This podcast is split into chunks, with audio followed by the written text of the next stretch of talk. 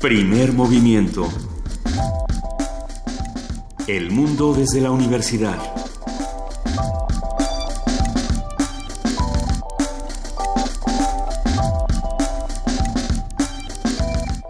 Muy buenos días, son las 7 de la mañana con 7 minutos. Hoy es lunes 17 de abril, estamos en vivo aquí en Primer Movimiento.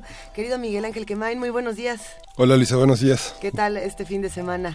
Pues el centro de la información la tiene Duarte en una gran crisis de credibilidad en, eh, del, del del gobierno y de las detenciones que se hicieron desde la semana pasada con Yarrington. ¿no? La, la tiene Duarte, querida Juana Inés de esa, jefa de información. Buenos Pues días. Sí, en términos nacionales, buenos días. Yo creo que es eh, lo, lo más trascendente que sucedió en la Semana Santa con todo y que pasaron y se estuvieron Sí. dando muchas noticias, no no fueron como como suelen ser unos días donde no hay información y donde solo se habla de los embotellamientos en las carreteras, sino que bueno hubo muchas cosas, pero eh, sí desde luego lo que lo que pega de, de manera más importante en los encabezados en la información fue durante el fin de semana, el sábado en la noche para ser precisos, la detención o, o la- se dio a conocer la detención de Javier Duarte. Todo está muy extraño. La esposa, sí- la esposa no tiene orden de aprehensión, ni, ni de, eh, no la están buscando, pues. Entonces, eh, pues habrá que ver qué pasa. Y habrá que ver una vez más si Javier Duarte es el villano villanísimo encargado de absolutamente todo lo que ocurrió en Veracruz y si su captura realmente le da justicia a los veracruzanos, que era algo que se discutía en distintos medios de comunicación. Era eh, y ha sido interesante estudiar las las portadas de todos los periódicos, las primeras planas y ver qué es lo que opinan al respecto entre los que se debaten por el asunto de Karime Vacías, eh, los que dicen de qué se ríe Duarte, que era la otra la otra duda de estas imágenes que se volvieron virales, eh, si es el PRI, si es Guatemala, si es eh, PGR, a quién le toca el, triunfo, si es que hay un triunfo que deberíamos de festejar. Y sin embargo, como bien mencionas, Juana Inés, no fue lo único que pasó este fin de semana, eh, una serie de bombas eh, alrededor del mundo que nos dejaron boquiabiertos, que nos dejaron con la piel chinita, así como un referendo en Turquía donde a Erdogan se le va a dar mucho más poder del que ya tiene, pero hay que ver por qué y hay que ver si sí va a y hay pasar. que ver cómo, porque ya hoy en la mañana se estaba, eh, se estaba dando la nota de que eh, en la mejor tradición de veras que eh, de veras que comprobar que hay unos peores que nosotros no, no, no sirve de nada en el, en el mundo que eh, aparentemente para el sistema de votaciones te mandan un sobre para que pongas tu boleta. Sí. Te manda el, el equivalente al Instituto Nacional Electoral de Turquía, te manda Turquía, un sobre ajá. para que para que ahí metas tu boleta y la entregues.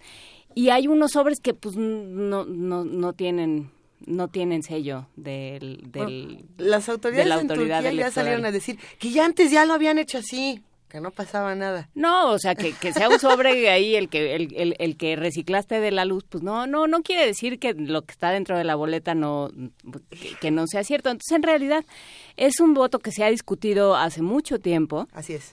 Que le da una enorme cantidad de poderes a Erdogan y que, eh, pues, evidentemente ha encontrado un montón de opositores. Entonces, habrá que ver cómo, cómo se va desarrollando. Erdogan tiene un- una fuerza enorme en este momento. Turquía, como como país tiene una fuerza importante en este momento en la región, entonces habrá que ver cómo también cómo se va desarrollando esto a lo largo de la semana.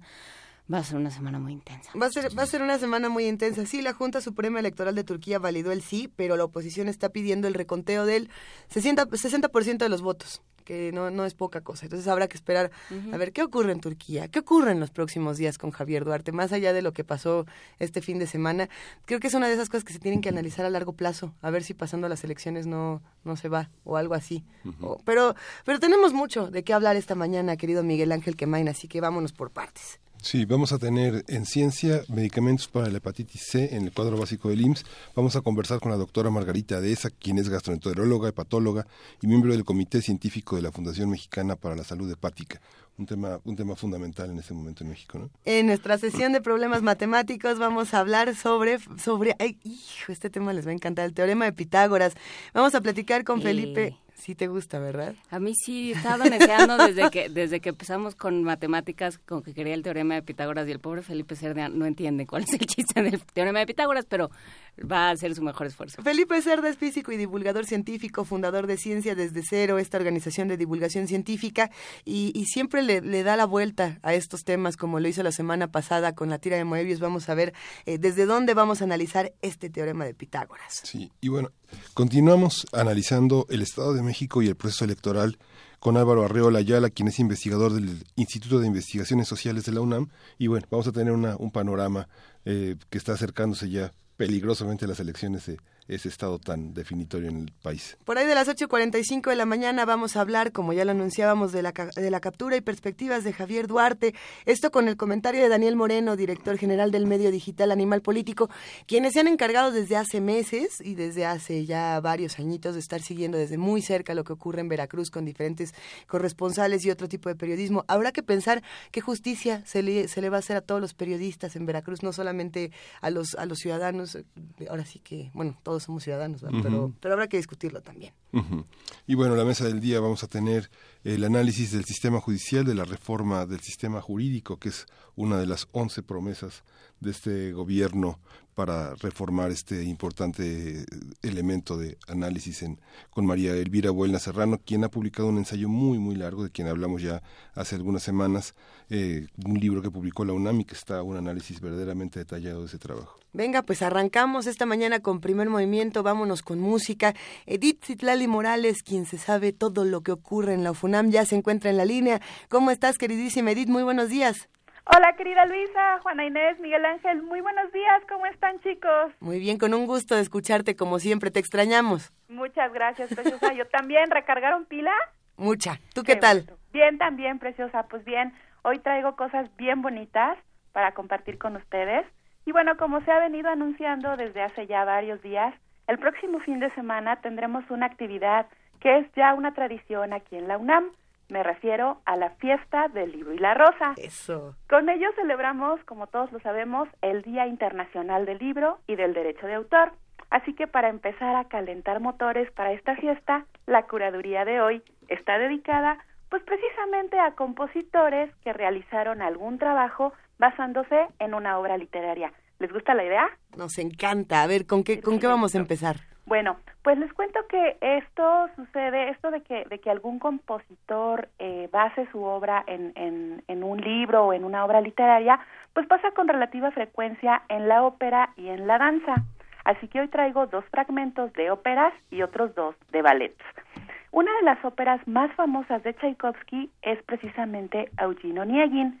Esta obra está basada en la novela del mismo nombre del gran Alexander Pushkin. De este maravilloso trabajo de Tchaikovsky escucharemos La Polonesa, que dentro de su propio contexto funge como una especie de intermezzo en el tercer acto, justo antes de la aristocrática fiesta que desemboca en el final de la ópera. Es una de las partes más conocidas de la ópera y tiene un carácter muy brillante, alegre, muy vivaz. La reconocerán de volada sin duda alguna. Un poco más tarde escucharemos un fragmento del ballet de Mendelssohn Sueño de una noche de verano. Lógicamente este ballet está basado en la obra homónima de Shakespeare. Una belleza, las dos. sí, exactamente, Luisa, ¿qué les digo? Esta obra es divertidísima, tanto su lectura como el ballet. Y bueno, si no hemos tenido oportunidad de ver el ballet, escuchar la música es maravilloso porque la música que Mendelssohn hizo es bellísima. Del sueño de una noche de verano escucharemos el esquerzo. En algún otro momento ya habíamos seleccionado un esquerzo, creo que de una sinfonía, si mal no recuerdo, y me parece que no comentamos lo que esta palabra significa. Esquerzo en italiano quiere decir broma, literalmente.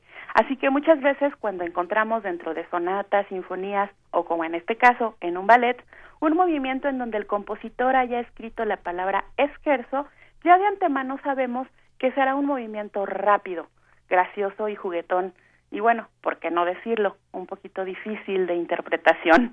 Así que bueno, hoy los invito a que cuando escuchemos este esquerzo pensemos en este mágico mundo de fantasía, sueños y amor que Shakespeare escribió para todos nosotros y que Mendelssohn a su manera musicalizó. ¿Sale? Buenísimo. Bueno, pues después de Mendelssohn hemos preparado uno de los momentos más famosos de una ópera muy conocida, de Giuseppe Verdi el preludio al acto primero de la Traviata.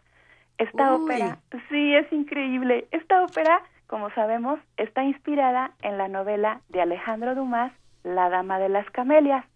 Verdi es uno de los compositores más grandes de ópera y como dato curioso les cuento que este compositor es de los pocos que fueron reconocidos en su tierra y en su época. Esto no pasaba con, bueno, sigue sin pasar con mucha frecuencia.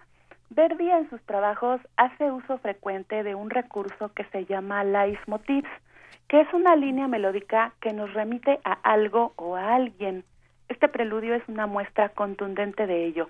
Escucharemos claramente el tema de la agonía y la muerte de la protagonista, pero también el tema de amor de Violeta y Alfredo. esa parte me encanta, donde están las dos melodías como superpuestas, los violines cantan una cosa y los chelos al mismo tiempo cantan otra melodía distinta. Es una pieza exquisita, la van a disfrutar mucho. Y bueno, para despedir el programa, seleccionamos un fragmento de un ballet que nos cuenta la historia de amor más famosa de todos los tiempos, escrita por William Shakespeare, Romeo y Julieta.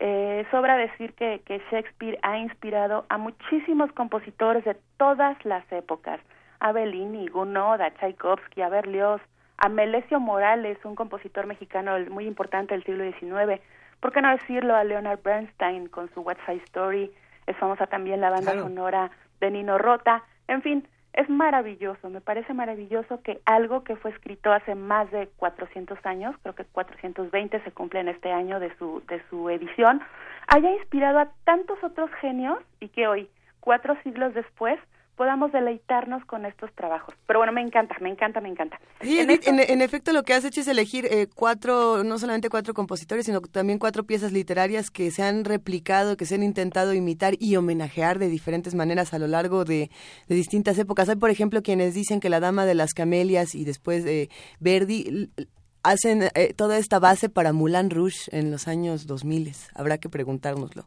Ah, mira, yo nunca había pensado en eso y es una película y la banda sonora también a mí en lo personal me encanta. Me gusta muchísimo esa película, me parece que, que está súper bien musicalizada. Yo creo que, no sé, hay, hay una gran polémica en esa película, pero a mí en lo personal me gusta muchísimo y sobre todo el número del tango de Roxanne, la parte que, que justamente está cantada por Plácido Domingo, me parece deliciosa. Bueno, pero eh, ahora sí que en lugar de darle espacio a Baz Luhrmann, preferimos escuchar a Verdi y esta mañana arrancamos con Tchaikovsky. Así es. Y bueno, de, de Romeo y Julieta, el fragmento que escucharemos es del ballet de Prokofiev, La danza de los caballeros. Así que bueno, pues está maravilloso, ¿no? Hijo, eh, una, una delicia, querida Edith, nos encanta y pues vamos empezando para que nos dé tiempo de escucharlas todas. Claro que sí, preciosa. Rápidamente nada más, pues les recuerdo que este viernes, sábado y domingo, pues se dan una vuelta a las diferentes sedes de este festejo, donde además de libros encontraremos conferencias, espectáculos de danza, narraciones y conciertos. Les cuento que en nuestros conciertos de la UFUNAM contaremos con la presencia de un invitado muy especial. ¿Saben de quién? ¿Quién? ¿Quién? ¿Quién? El querido Benito Taibo estará realizando la lectura de poemas de García Lorca y un fragmento del Quijote de Cervantes. Wow. Algo así como la poesía necesaria de primer movimiento. Tendremos nuestra propia poesía necesaria ahora este fin de semana en los conciertos de la UFUNAM dentro del marco de las actividades de la Fiesta del Libro y la Rosa. Gracias chicos, los dejo entonces en compañía de Tchaikovsky con la polonesa de su ópera Eugene Onegin. ¡Qué belleza, Edith Lali Morales! Te mandamos un inmenso abrazo. ¡Mil gracias! Gracias a ustedes chicos, hasta la próxima. Te queremos. Hasta luego, Edith. Gracias. Hasta la próxima.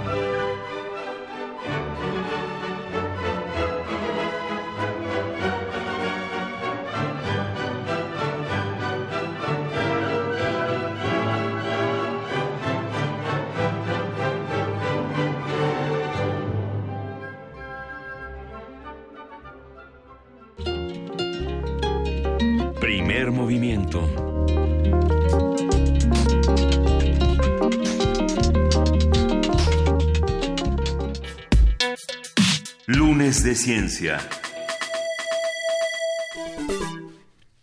La hepatitis C es una enfermedad infecciosa del hígado que se desarrolla a causa del virus del mismo nombre y se transmite a través de la sangre. De acuerdo con cifras de la OMS, a nivel mundial existen entre 130 y 150 millones de personas que padecen una infección crónica por el virus de hepatitis C y aproximadamente 700 mil personas mueren cada año por enfermedades hepáticas que se relacionan con esta enfermedad. Vamos a conversar sobre este padecimiento, su incidencia, tratamientos y la relevancia que se puede tratar en el sistema de salud con la doctora Margarita Deza, gastroenteróloga y hepatóloga. Buenos días, doctora. Hola, buenos días. ¿Qué, es esto de la hepatitis C que tanto lo hemos escuchado a lo largo de los años y seguimos sin poder diferenciarlo? Bueno, yo creo que sí, para estar en contexto, primero, bueno, muchas gracias por la invitación. Un gustazo, de verdad. Y eh, las hepatitis, claro, no es lo único que lo, que único que afecta al hígado no solamente son las las hepatitis, pero en el caso del día de hoy tenemos hepatitis A, B, C, D y E. Y la hepatitis C como que llegó en algún momento que uno ni esperaba. Conocíamos la A y conocíamos la B. Y de repente empezó a haber casos que de pacientes que habían tenido A y habían tenido B y tenían un nuevo cuadro de hepatitis y entonces la llamaban hepatitis no A no B hasta que se pudo saber que era un virus totalmente diferente y entonces ya se conoce como hepatitis C. Eso sucedía alrededor del año de 1989-90. Y en la actualidad, pues es algo que ya tenemos muy bien conocido, bien caracterizado y que va a dar lugar a una enfermedad crónica en un 80%. Y finalmente puede dar lugar al desarrollo de cirrosis, que es como el paso final o, el punto final de muchas de las enfermedades del hígado. El hígado tiene un vocabulario como muy restringido porque se inflama, tiene cicatriz, vuelve a inflamarse, deja cicatriz, vuelve a inflamarse, deja cicatriz, al final deja cirrosis, daño hepático y finalmente el paciente o muere por insuficiencia hepática y todas las complicaciones inherentes a la cirrosis o bien hace cáncer de hígado o las dos o todas las anteriores. Oh, okay. Entonces yo creo que en este momento es el que tiene el que nos causa más problemas. Vemos muchos casos de hepatitis C, la mayoría son crónicos, la mayoría de los pacientes no sabe que están infectados con el virus y ese es el gran problema, porque si yo lo diagnostico cuando ya el paciente tiene una enfermedad avanzada, no tengo posibilidad de tratarlo. Otra cosa importante es que, bueno, a mí me tocó vivir dada mi edad, mi edad avanzada, me pude vivir toda la historia del virus C, desde que no era no A, no B, hasta ahora que ya lo conocemos bien.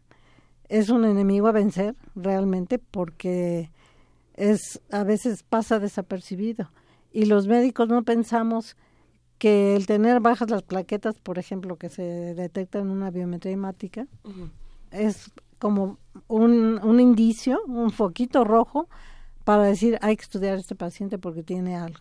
El antecedente de transfusión, el antecedente de tratajes, perforaciones, peelings. Y en la actualidad ya las sangres, ya todas las sangres están controladas. En 1992-93 se, fue, se publicó en el diario oficial de la Federación que todas las sangres que iban a ser transfundidas tenían que tener la determinación de anticuerpos C más HIV más eh, hepatitis B. Y finalmente bueno ahora ya mm, la vía de transfusión la vía de transmisión por transfusión es muy rara porque en todos lados debe haber un banco de sangre que yo no estoy tan segura que en este país haya bancos de sangre por ejemplo los toreros a, quienes pues, los cornaba el toro y ahí iban a la enfermería y les ponían sangre de la que se tenemos ejemplos como Paco Camino, Manuel Martínez, etcétera. Y entonces cuando empezó todo esto, cuando conocimos más el virus, dijimos vamos a tratarlo igual que el B, porque el B se trataba con un medicamento que se llama interferón.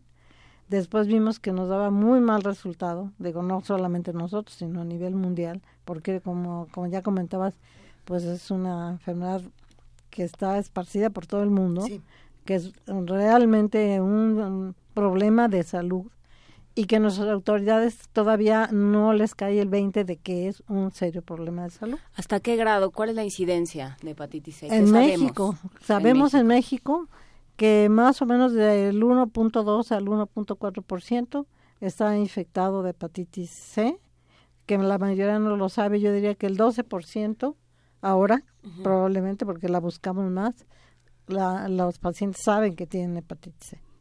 Solo el 12% de ese 1.2 que son más de un millón y cachito, porque somos 120 millones aquí que yo no sé cómo cabemos, pero, pero cabemos. ¿Y cuáles son los riesgos de tener esa hepatitis y no saberlo? No saberlo es que va, bueno, uno que puede contagiar, si, le ponen sangre o derivados de la sangre. Hoy que es el día de la hemofilia, por ejemplo, la los hemofílicos quedan transfundidos con factor 8, factor 7, y pues ellos ni sabían. Yo tengo pacientes que tienen hemofilia y que además tienen hepatitis C. Con ellos nos hemos, hemos hecho grupo porque ellos son un grupo muy fuerte y entonces como que ellos se han unido y deberíamos unirnos nosotros. Y volviendo al tratamiento, pues entonces somos muchos los que son muchos los que están infectados y no lo saben. ¿A, ¿a quiénes eh, les da hepatitis C? Y lo pronto porque aquí apunté eh, toreros, tatuados, perforados, los que tienen transfusiones. Eh, y los adictos a drogas. Adictos a drogas. Pero, ¿qué, qué, ¿cuáles son los factores para que uno se contagie? Ah, bueno, picarse con una aguja contaminada por eso los piercings, tatuajes, yo no estoy en contra, ¿eh? Debo decir que no estoy en contra, no me encanta, pero no estoy en contra, pero hacerlo en un lugar seguro. Porque aquí le dicen, mira, aquí tienen sus agujitas que están estériles. Y uno de, de verdad están estériles, quién sabe. y luego en, en las cárceles, por ejemplo, en quienes viven en hacinamiento, pues hay muchos infectados. Y, y aquí el gran problema es que pues hasta los custodios le dicen, aquí tengo una agujita si no me das lo que yo necesito, yo te pico y te va a dar hepatitis C, te va a dar HIV y pues, bueno, quién sabe qué otras cosas más. Entonces, aquí lo importante es que lo tenemos que diagnosticar a tiempo, porque cuando lleguemos y el paciente ya tiene cáncer de hígado o ya tiene una enfermedad avanzada, mm, pues ya llegamos tarde. En México siempre llegamos tarde a todo. Todos a todo, pero bueno. Entonces aquí empezamos con el interferón no nos resultó. Le añadimos ribavirina, que es un antiviral, entre, que es antiviral y no, pero aumentaba la respuesta inmune del huésped. Otra cosa importante que el virus C, yo digo que es como del sexo masculino, es mañoso, muy mañoso, porque entonces va de la respuesta inmune, es bien difícil que uno vaya a tener una vacuna. Yo creo que no vamos a tener una vacuna, por lo menos que yo la vea. Pero lo importante aquí es que interferón y ribavirina era el tratamiento que usamos para los el virus C, que además tiene diferentes subtipos. Tiene genotipo o genotipos, que son subtipos, como, como la familia, ¿no? Que somos iguales, pero no totalmente. Entonces, el genotipo 1, 2, 3, 4, 5 y 6. En México, el más común de todos es el 1, y de ahí se divide en 1A y 1B, y el 1B es el más común de todos. Pero eso es importante porque no, entonces no todos los tratamientos le sirven a todo el mundo. Claro. Entonces, cuando empezamos con el interferón y la ribavirina, dijimos, bueno, los que tienen genotipo 2, de acuerdo a lo que había, no solamente porque lo pensamos nosotros, sino por las investigaciones que se hicieron, que el genotipo 2 respondía con seis meses de tratamiento y el genotipo 1 respondía con un año de tratamiento. Y responder me, refiero a que el paciente ya no replica el virus y que la posibilidad de que se cure con interferón y ribavirina es como del 50%, es como un volado. A mí me tocó tardar los muchos pacientes y era terrible porque era un año de tratamiento, con la posibilidad de que el 50% respondieran y la otra mitad no. El genotipo 2 era más fácil porque con seis meses de tratamiento respondían a lo mejor el 70%. Pero aún así no había, no era un medicamento que atacara directamente al virus, sino que aumentaba la respuesta inmune del huésped y así uno se podía deshacer del virus. Pero el tratamiento de verdad que era terrible y los pacientes llegaban verdaderamente en los últimos dos meses era así como que decían, bueno, pues si ya le entré, pues ya le entré y pues tengo que terminar el tratamiento. Pero era... Sí, pero era peor el, remedio que la enfermedad, ¿no? Como diría el, refrán. verdaderamente arrastrándose por las calles casi, no que ya pues, no salían de su casa. Era una inyección cada mes, cada semana, perdón. Y bueno, ya las últimas inyecciones ya, pero decían, bueno, es que me voy a curar, me voy a curar. Y uno le hace una carga viral al terminar, porque eso es lo que evaluamos, carga viral, que desaparezca la carga, 50% sí, 50% no. Y luego se, teníamos que seguir, porque teníamos que saber si iba a continuar con una respuesta viral sostenida. Y resulta que recaían como el, el 50% de ellos. Entonces, todo esto, bueno, siguieron los estudios que realmente fue muy rápido porque se conoció muy bien el virus, se pudo cultivar, se pudo inocular de alguien que estaba enfermo a un monito, a un changuito, que no era ser humano, parecido al ser humano, pero era un changuito, y desarrolló la hepatitis. Y entonces ahí todo eso dio lugar a que entonces se dijera, conocemos bien el virus, conocemos las características de cómo se replica de todas las proteínas que están en el virus y entonces aparecieron los primeros antivirales directos que se llaman DAA, como así son sus siglas en, inglés, que son drogas antivirales directas. Primera generación que teníamos que usar con interferón y ribavirina, lo cual era todavía un poco problemático por los efectos colaterales que el paciente tenía. Entonces esa primera generación ya ahorita ya murió porque ya nadie trata con eso.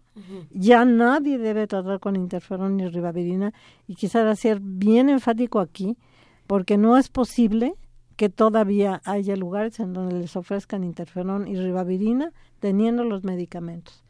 ¿Y qué creen? porque eh, no hay otra cosa, ¿no? lo que se ofrece en México. En México pero no hay otra cosa, como dice Juana Inés, pero sí hay.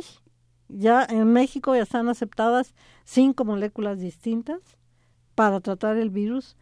Tiempo de tratamiento tres meses, antes era un año.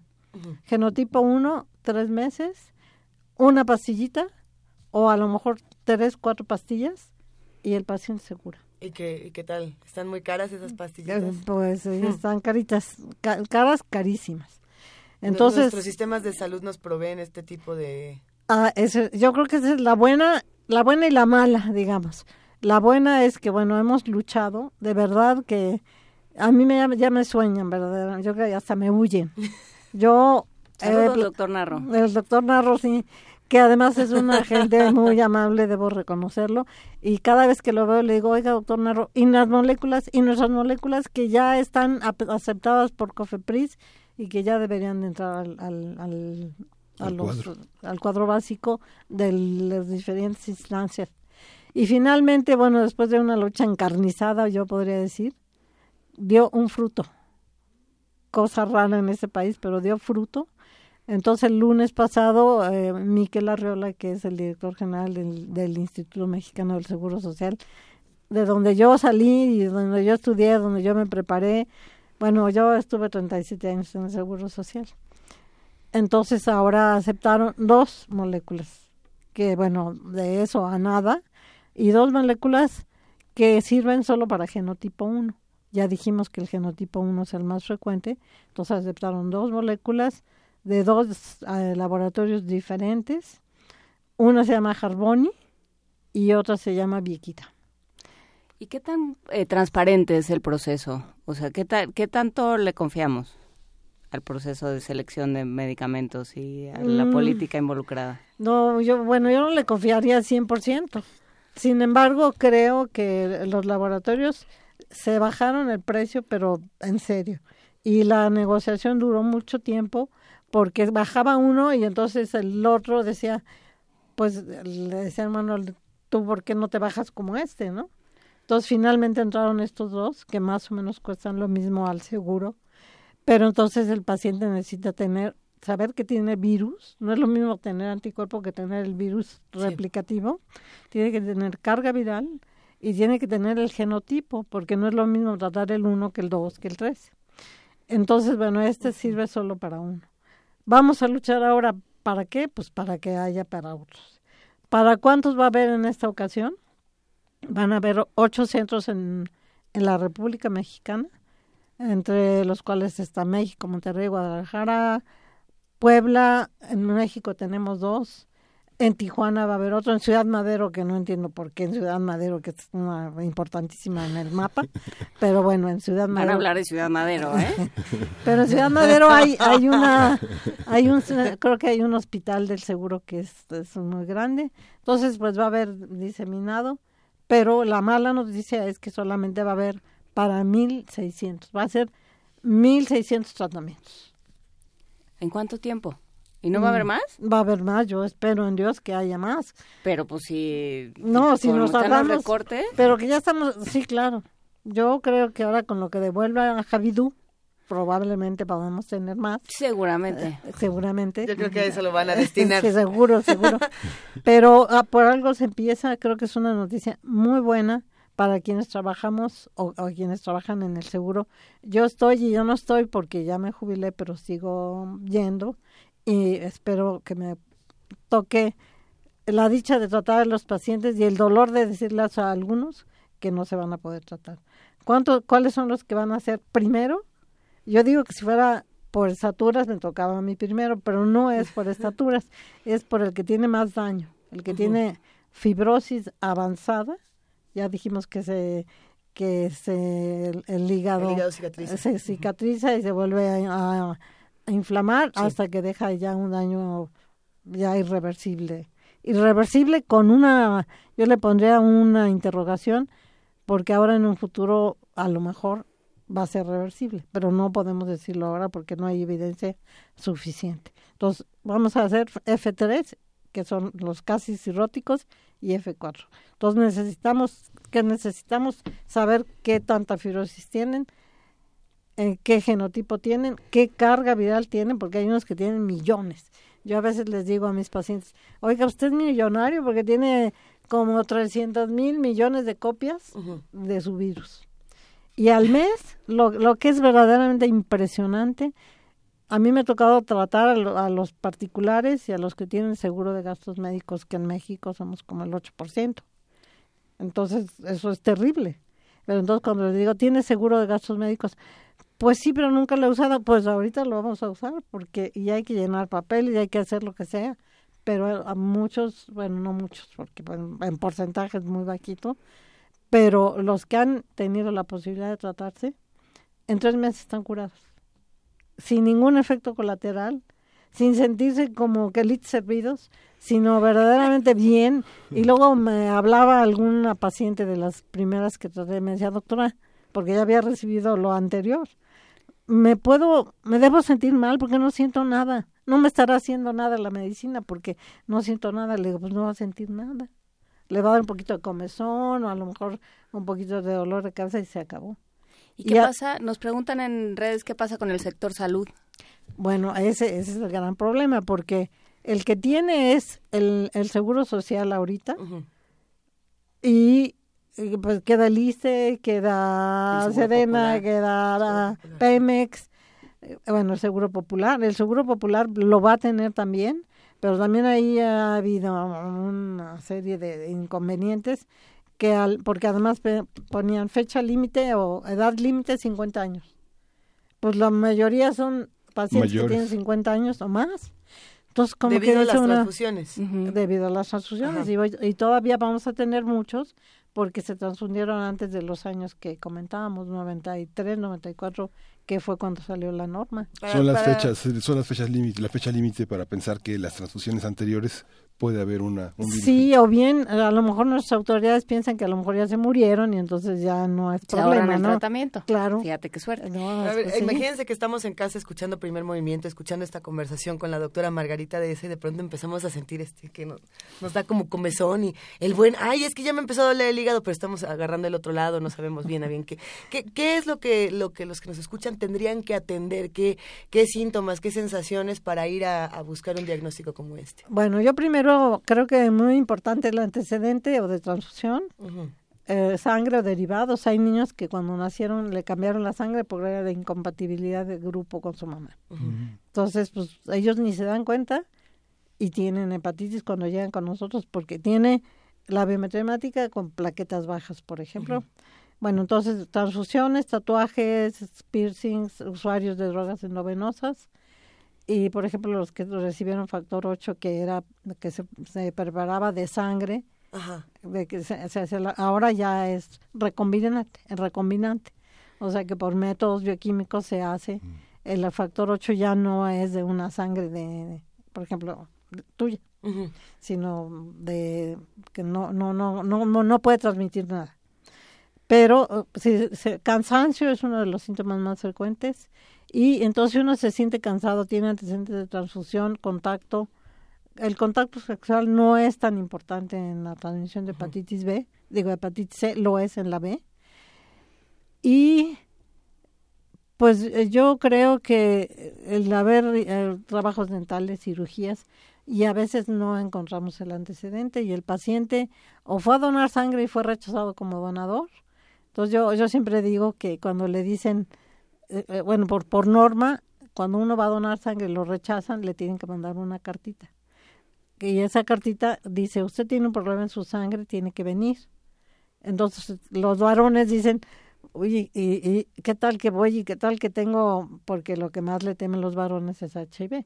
Entendamos que también el HIV se puede se puede existir en las mujeres. Existe de manera predominante, ¿no?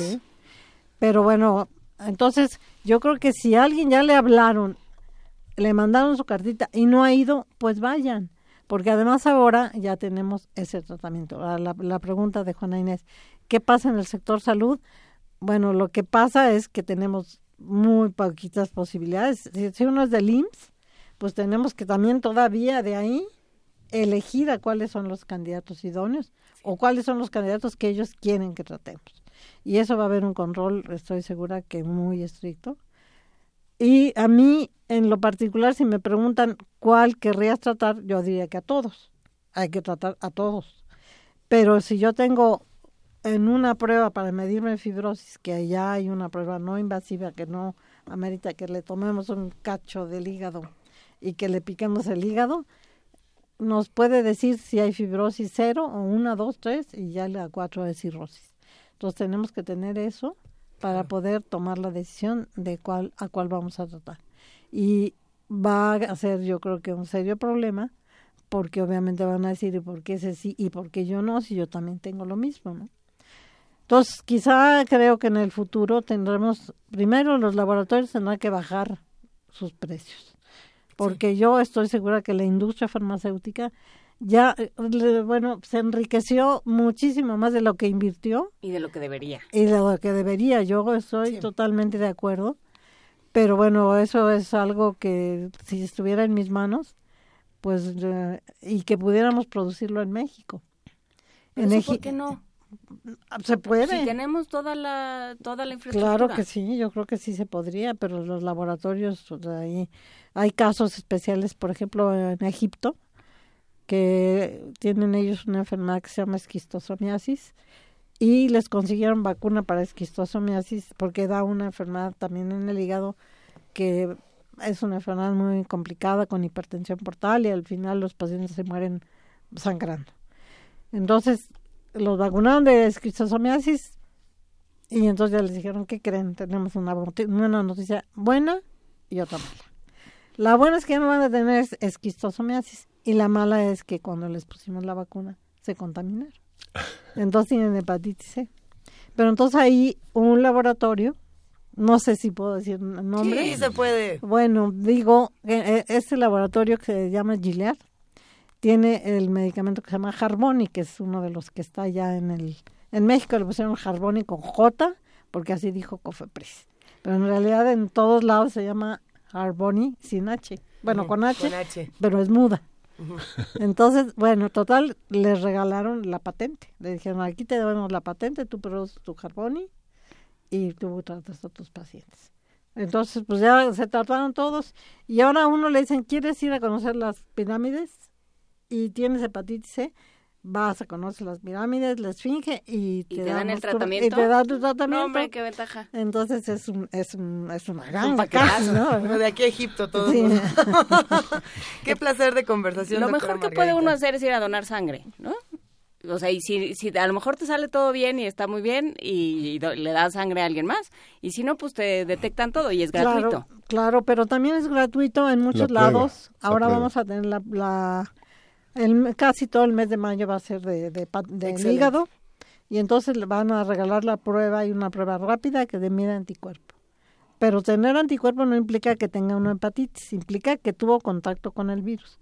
Pero si tengo anticuerpo, entonces lo que tengo que hacer es ir con el médico, que sepa, porque la verdad es que ya yo tengo mis dudas de que todos estén enterados y a, pe- a pesar de la di- difusión que hemos hecho, van con el médico para que le hagan carga viral y genotipo, porque de otra manera no podemos decidir qué hacer. Y después, pues tratarlo, y yo creo que la lucha empezó apenas. Y que Miquel Arriola, no sé por qué. Bueno, más bien sí sé por qué, pero no voy a decir por qué. Pero imagínense. Entonces, el paso siguiente, si los pacientes siguen sin tener tratamiento, los pacientes de HIV que consiguieron, pues se levantaron en armas casi. En España les dijeron, no, no nomás vamos a tratar la F3, F4. Entonces los españoles dijeron, pero ¿cómo? ¿Cómo? ¿Cómo que nada más F3, F4? Y entonces otra vez se levantaron en armas, bueno, hicieron toda se juntaron todos porque ahí son solidarios. ¿Y por qué nosotros no somos solidarios? Eso es algo que a mí verdaderamente me molesta mucho. Porque yo creo que así podríamos conseguir. Me parece que ha sido una muy Claro. buena noticia, un, una, un inicio.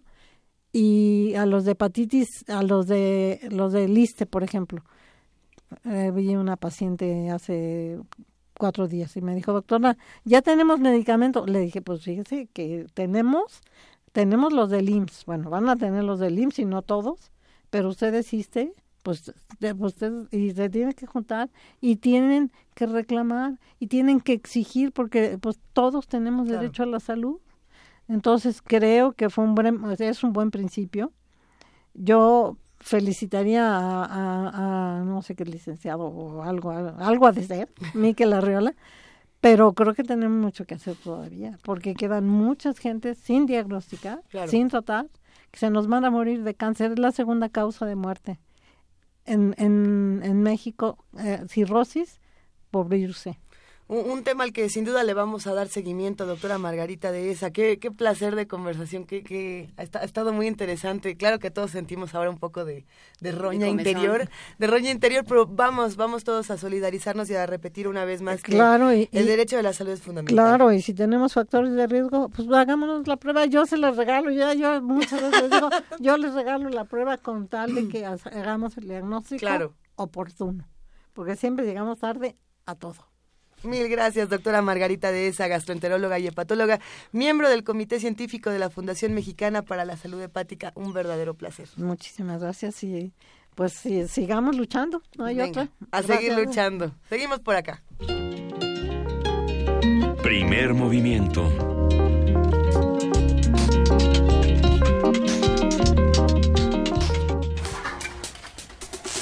Problemas matemáticos.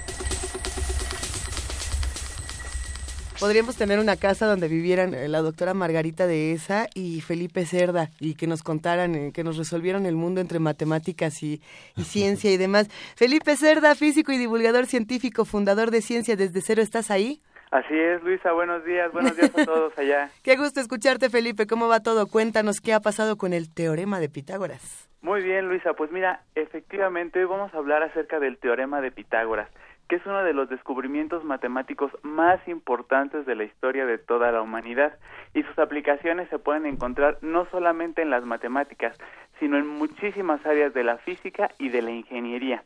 Y aunque originalmente sus resultados iban y trataban de dar información acerca de las medidas de los triángulos, actualmente los triángulos han quedado atrás y han podido dar paso a un montón de aplicaciones nuevas que nos ayudan bastante a construir nuestro mundo. Venga. Muy bien. Nos gusta, nos gusta, estamos aquí atentos. ¿Qué hay, hay detrás, eh, Felipe, de todo este mundo pitagórico? Hay, hay, una filosofía, pero al mismo tiempo hay una ciencia y en los dos territorios ha sido determinante la presencia del teorema. Efectivamente, fíjate que el teorema de Pitágoras como tal se llama teorema de Pitágoras, pero se le atribuye no tanto a este personaje porque Pitágoras no dejó nada escrito. Entonces se le atribuye como a su escuela pitagórica, aunque como tal Pitágoras y los pitagóricos son algo así como del siglo VI antes de Cristo, pero ¿qué creen? Tanto los egipcios como los babilonios ya tenían conocimiento del teorema de Pitágoras mucho tiempo antes. Imagínense nada más que los egipcios ya conocían el teorema de Pitágoras para casos muy especiales desde el siglo 26 antes de Cristo, o sea, más o menos por ahí del 2500. La, la diferencia es que los griegos, los, perdón, los egipcios y los babilonios lo conocían para, para números muy particulares, por ejemplo, triángulos cuyos lados midieran 3, 4 y 5 que para eso incluso ese, ese triángulo se conoce como el, el triángulo sagrado de los egipcios, porque se cree, todavía no hay una demostración fehaciente como tal, que la pirámide de Kefren en Egipto fue construida utilizando estas proporciones 3, 4 y 5. Pero el, mérito como tal de los pitagóricos es que ellos, aparte de su conocimiento sobre las proporciones de las que hablamos hace un tiempo, también tenían un conocimiento sobre los números irracionales, estos que yo les comenté como el número áureo, que tienen una cola infinita y que no puede de, de, números decimales y que no pueden expresarse como una división de dos números. Entonces, este teorema de Pitágoras como tal fue generalizado, al menos en Occidente, por Pitágoras y por su escuela. Y entonces vamos a entrar ahora sí en materia, porque es que ya hemos hablado mucho del teorema de Pitágoras, ¿no? Pero ¿qué es? ¿Qué dice? ¿Cómo tienen que ver los triángulos?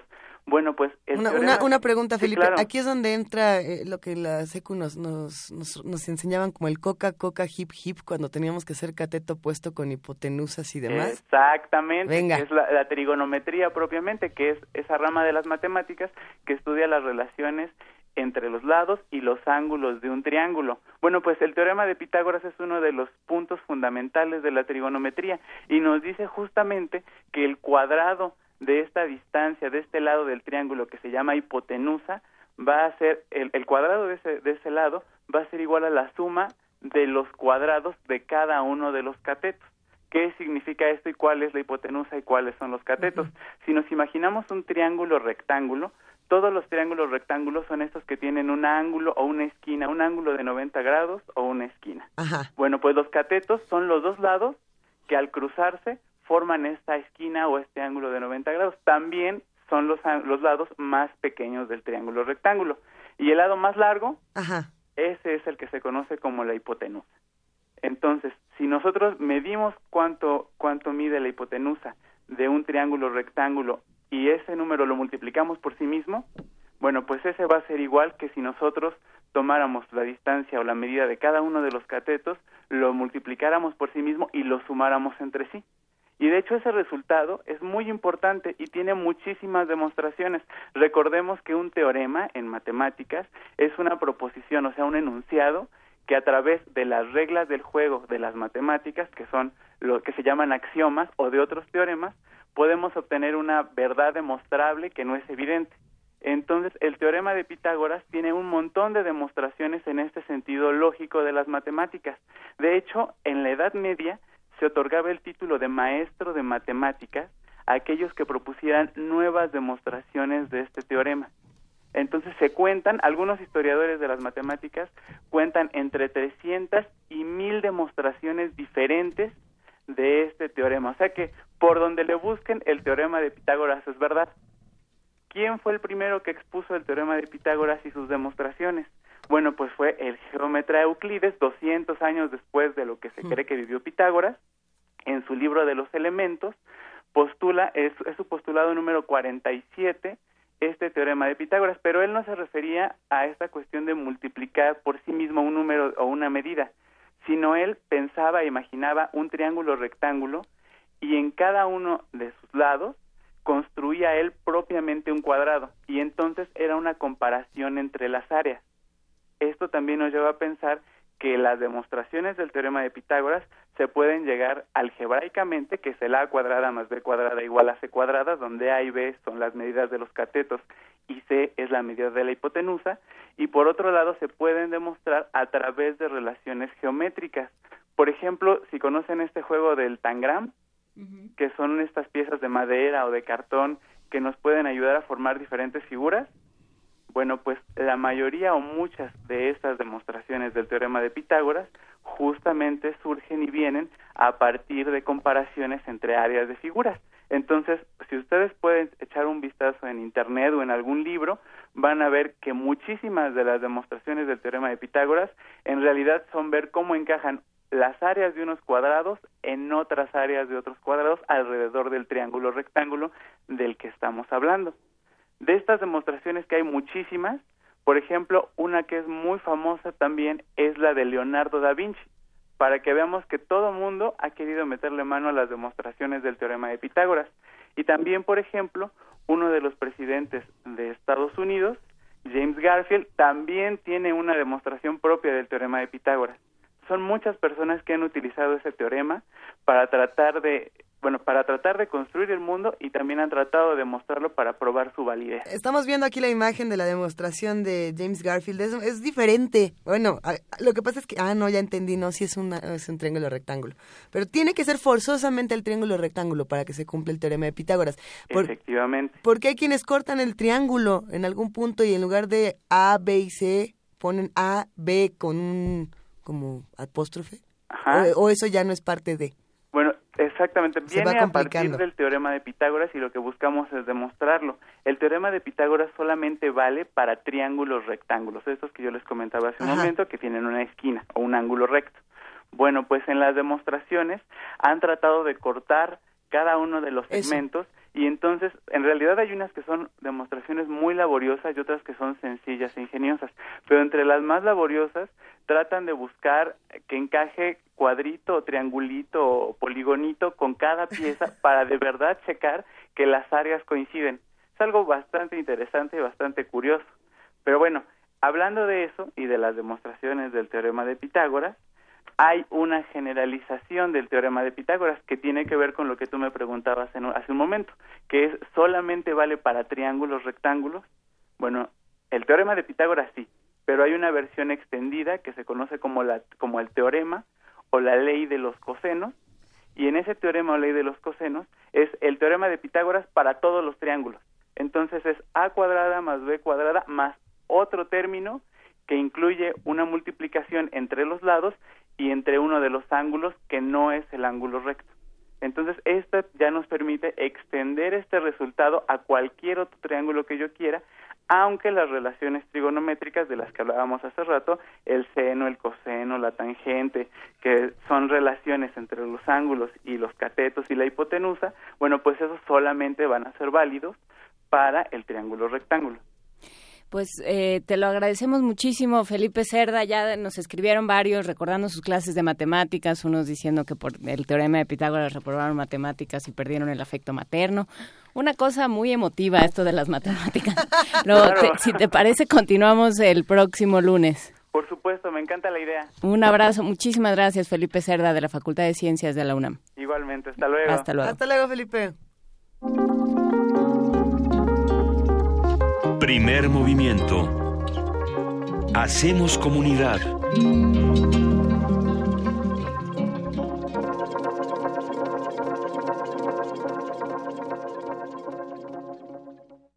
Corte informativo. La UNAM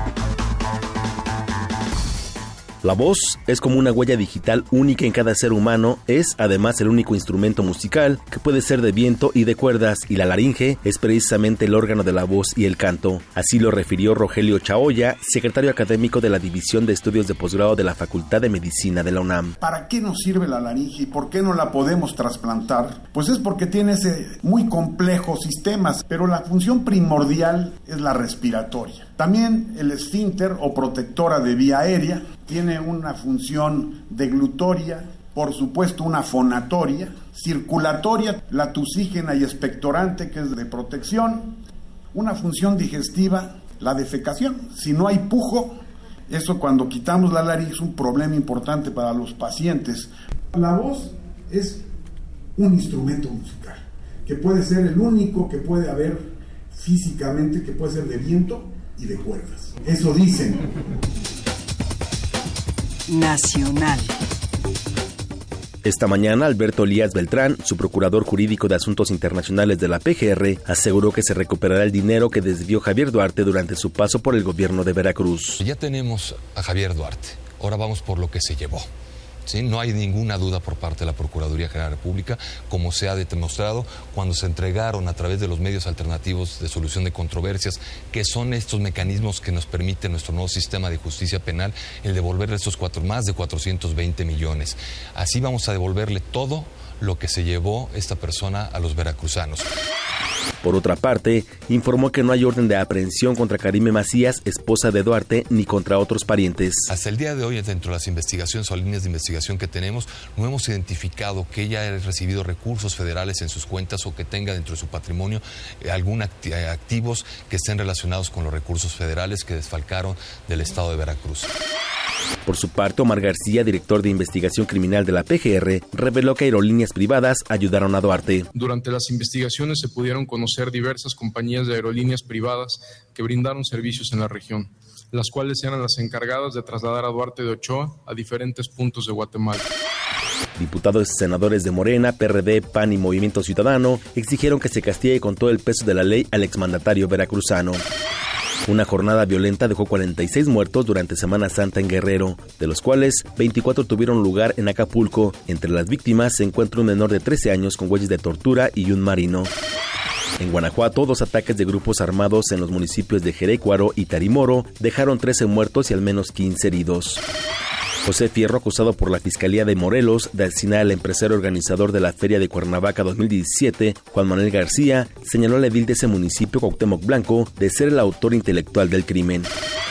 Por su parte, Blanco rechazó las acusaciones y las calificó de absurdas e infundadas. Economía y finanzas.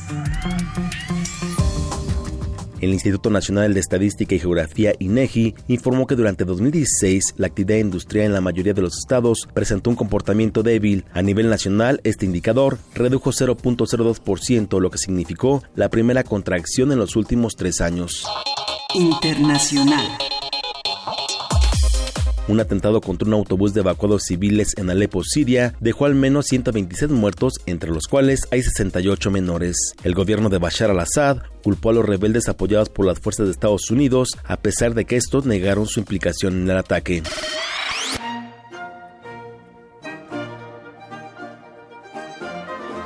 Un día como hoy.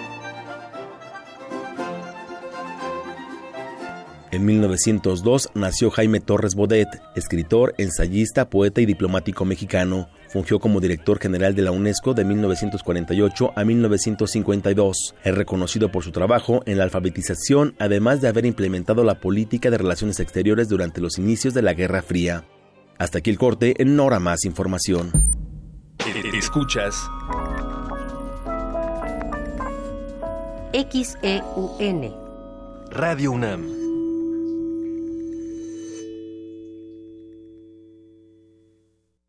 La cultura para llevar la encuentras en descargacultura.unam.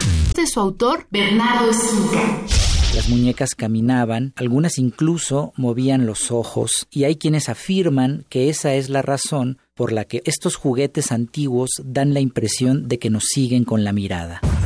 Visita www.descargacultura.unam.mx La primera línea de fuego en el jazz es la más impredecible.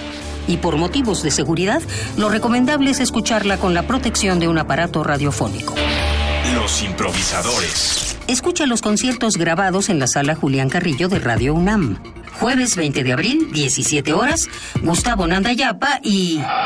Martes 27 de abril, 17 horas, Federico Sánchez y... Porque en abril los músicos también juegan. Radio UNAM. Siempre hemos tenido que luchar. Dejamos nuestra huella en la historia. Y he aquí todo lo que hemos logrado. Le dimos voto a nuestra voz, y esto es nuestro derecho. Rompemos los estereotipos. Conquistamos la cima del mundo. Tenemos las herramientas para alcanzar nuestros sueños. El protocolo para atender la violencia política contra las mujeres defiende nuestros derechos políticos, nuestro derecho a hacer historia. Instituto Nacional Electoral, INE. Libros, música, danza, teatro, exposiciones, talleres, presentaciones editoriales y mucho más. En la gran celebración de los lectores. Fiesta del Libro y la Rosa, 21, 22 y 23 de abril. Centro Cultural Universitario. Invita a la Universidad Nacional Autónoma de México a través de la Coordinación de Difusión Cultural. Entrada libre. Consulta sedes alternas y cartelera en www.universodeletras.unam.mx. El Museo del Palacio de Bellas Artes abre sus puertas a la magna exposición Pinta la Revolución, Arte Moderno Mexicano, 1910-1950, compuesta por 220 piezas entre pinturas, murales portátiles, impresos, ejemplares de diarios, fotografías y fragmentos de películas mexicanas. La muestra integra obras de Rivera, Orozco, Frida Kahlo, Siqueiros, entre otros, y se puede visitar en el Museo del Palacio de Bellas Artes. Esta propaganda casera, mil pesos.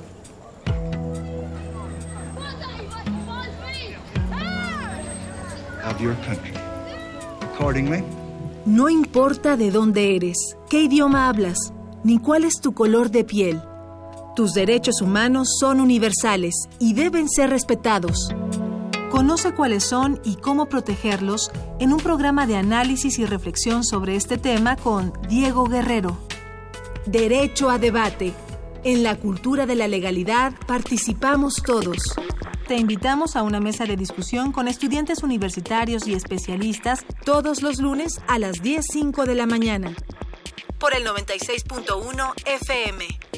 Radio UNAM.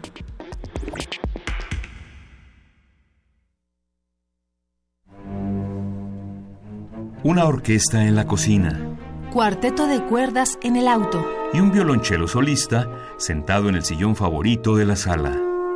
Orquesta Filarmónica de la UNAM. Desde la sala Nezahualcóyotl, Escucha los conciertos los domingos al mediodía. desde la comodidad de tu casa. 96.1 FM. Radio UNAM. Dejar huella en cada aula de la UNAM es un deber de un verdadero Puma. Huella y apoya Fundación UNAM a de cara a miles de universitarios. Súmate 5340-0904 o en www.funam.mx. Contigo hacemos posible lo imposible. Búscanos en redes sociales, en Facebook como Primer Movimiento UNAM y en Twitter como P Movimiento o escríbenos un correo a primermovimientounam@gmail.com. Hagamos comunidad.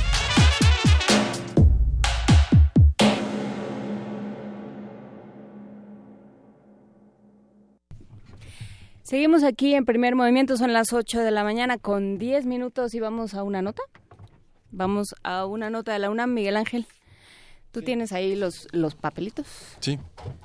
Vamos a tener una vamos a tener una nota ante la iniciativa de la Federación de Sociedades de Otorrinolaringología.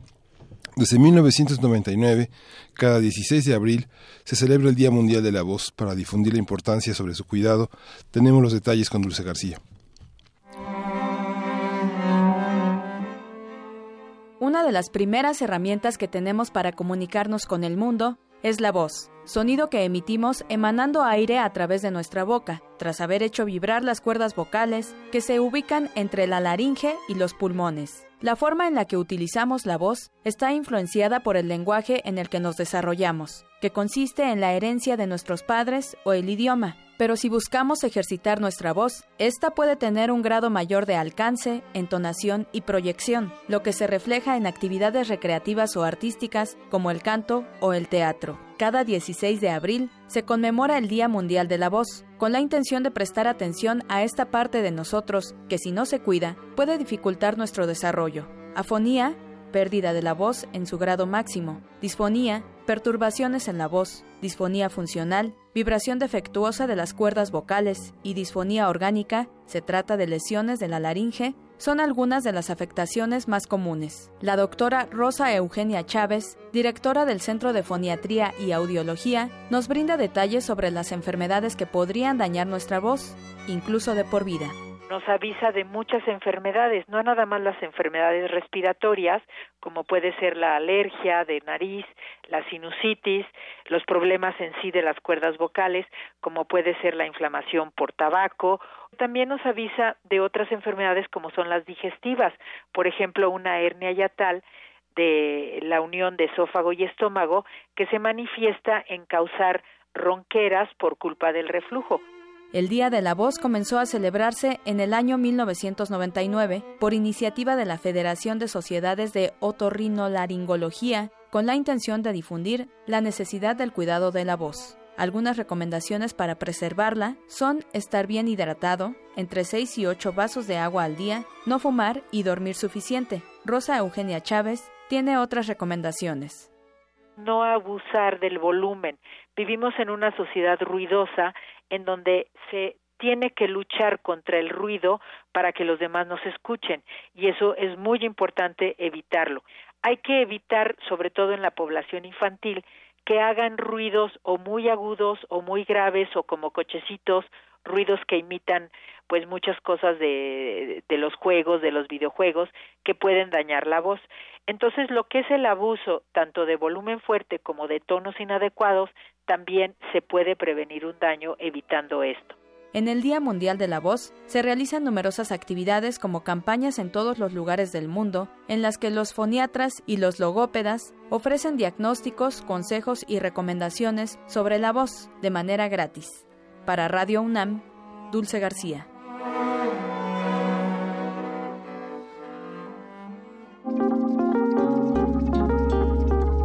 Primer movimiento. Hacemos comunidad.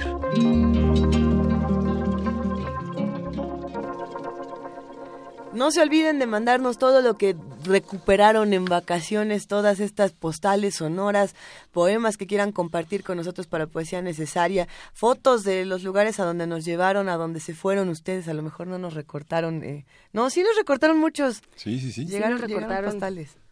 Este Mayra Elizondo se lanzó al centro y nos mandó un montón hasta con el mismísimo, con el mismo redentor. A mí, a mí me dio muchísimo gusto encontrarme el sábado a Refrancito, que no nos ha olvidado. Nos mandó muchos saludos y dice que no puede tuitear al mismo tiempo que nos escucha en su app. Sí, nos lo dice varias veces. Que por favor le mandemos un abrazo, que él nos recortó y que nos ¿Cómo sigue la coneja? La coneja. ¿Te acuerdas que la atacó un cacomistle? Que nos escriba refrancito arroba P Movimiento Diagonal Primer Movimiento UNAM. El teléfono es 55 36 43 39. Llámenos, escríbanos. Todos los que hacen comunidad con nosotros les iremos mandando a lo largo de la transmisión enormes abrazos. Pero ahora les vamos a mandar música que nos dejó Edith Zitlali Morales. En este momento vamos a escuchar este fragmento de Sueño de una noche de verano de Mendelssohn, que como ella nos contaba, pues es una adaptación maravillosa de William Shakespeare.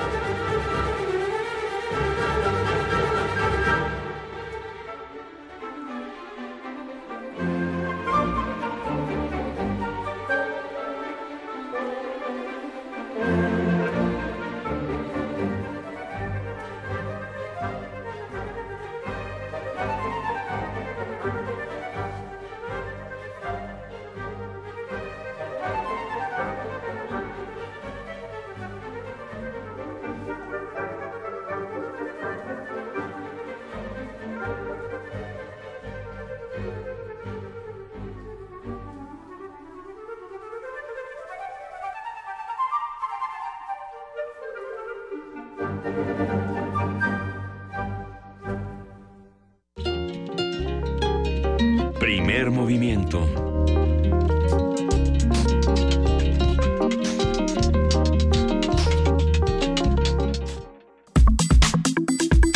Nota Nacional.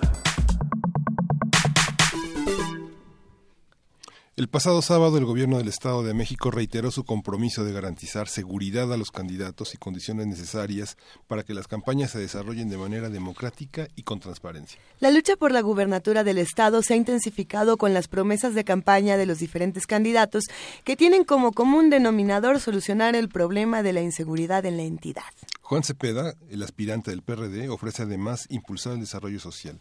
Por su parte, Isidro Pastor Medrano, expresidente estatal del PRI y quien ahora hace campaña para llegar a gobernador como candidato independiente, ha propuesto crear cuatro o cinco entidades del territorio mexiquense para resolver la inseguridad, la pobreza y el desempleo. Vamos a analizar la situación política y social del Estado de México en el marco electoral y con vistas al 2018. Todo esto con el doctor Álvaro Arreola, él es investigador del Instituto de Investigaciones eh, Social y nos da un gustazo, Álvaro, que nos acompañes una vez más aquí en Primer Movimiento. Eres, eres parte ya del equipo, eres nuestra familia me siento así y agradezco mucho.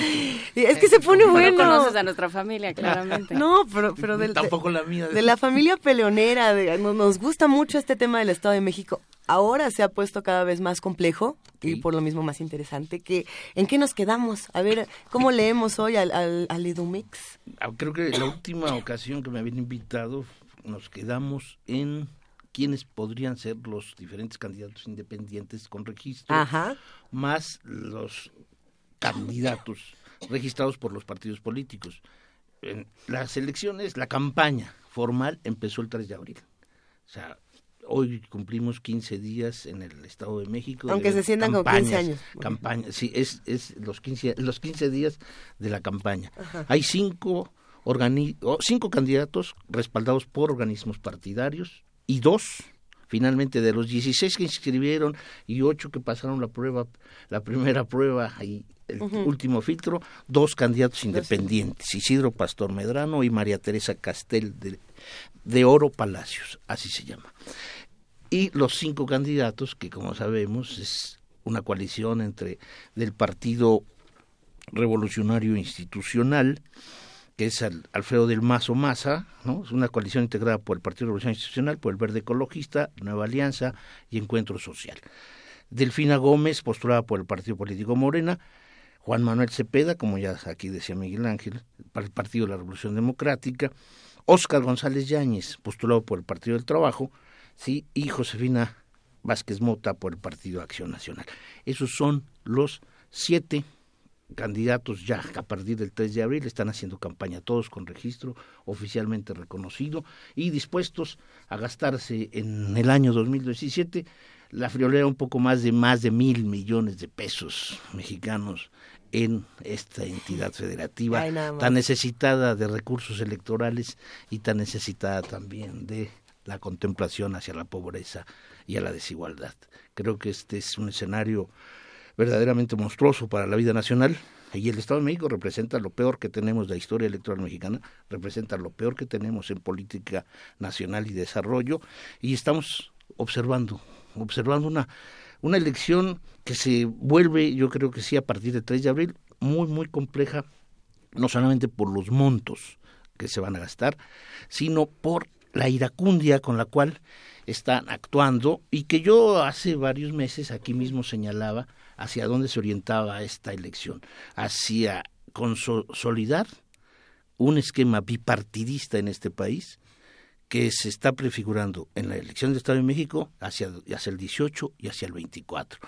Es decir, en esta elección se está mencionando la imposibilidad, desde el PAN y desde el PRI, de que el presidente nacional de un partido político haga campaña electoral a favor de su candidata del partido, como si la historia electoral mexicana en cuanto a los partidos políticos no hicieran exactamente lo mismo.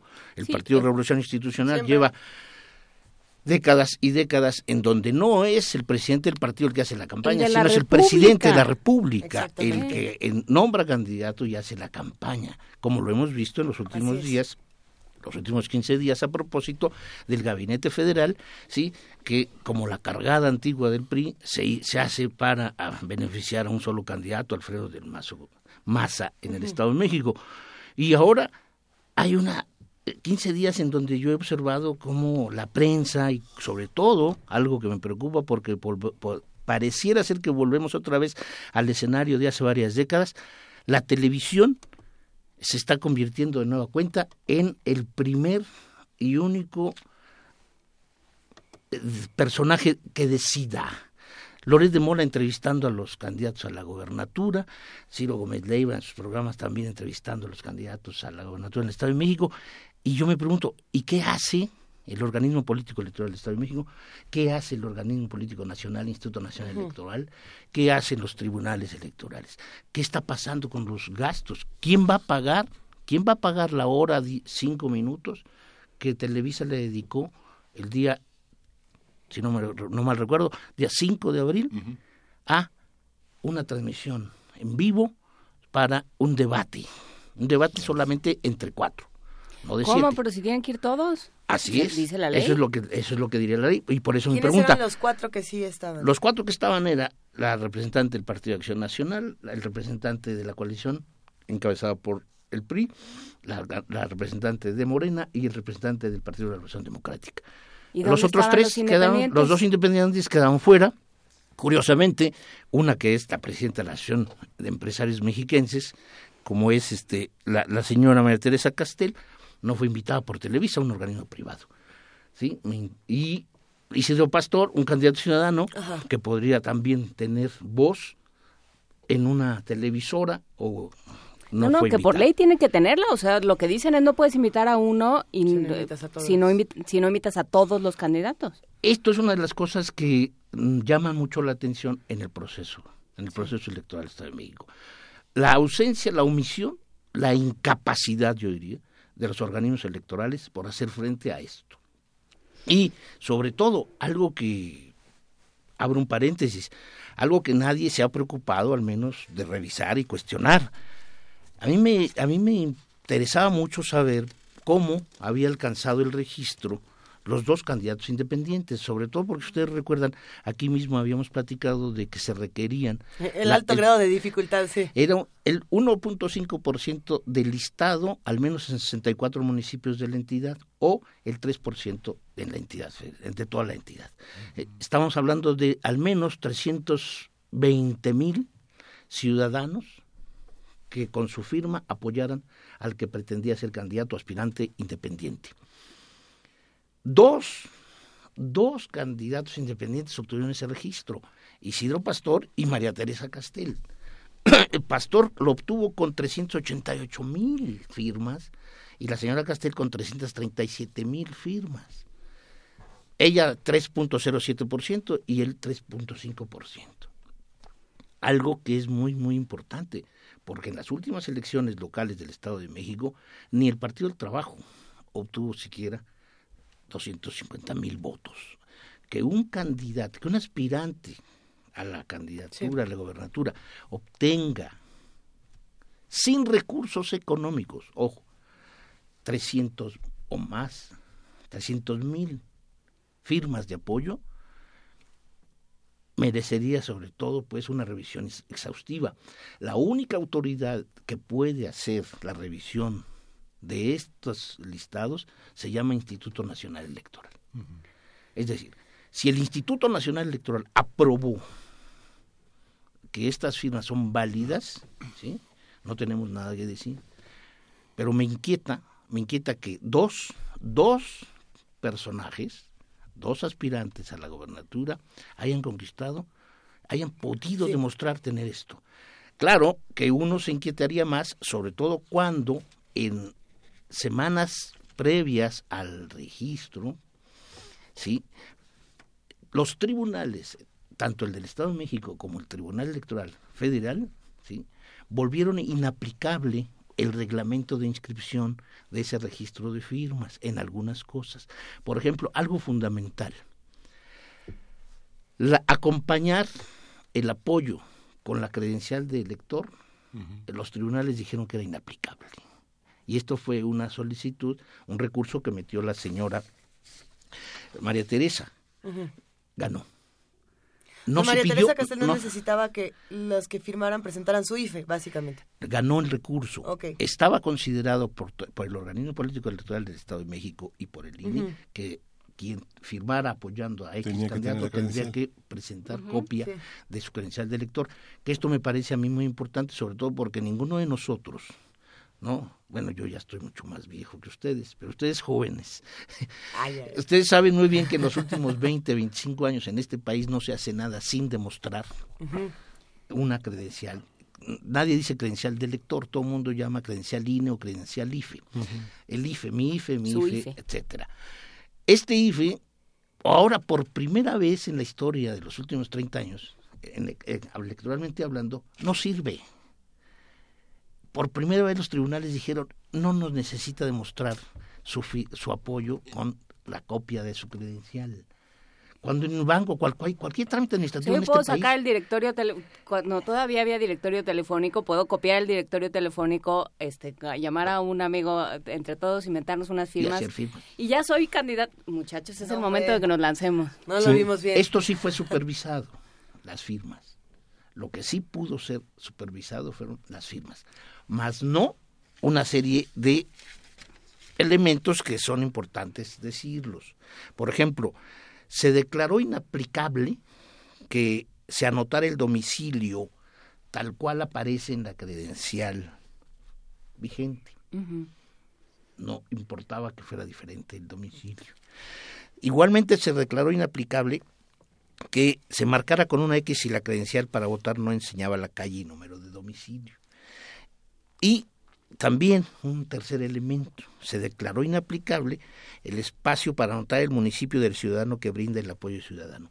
O sea, no había posibilidad más que de decir si este si el candidato o el aspirante lo deseaba presentar una lista por municipio y si no pues no había ningún problema lo único ah. que el Tribunal Federal no admitía era que no fuese menor al 3%.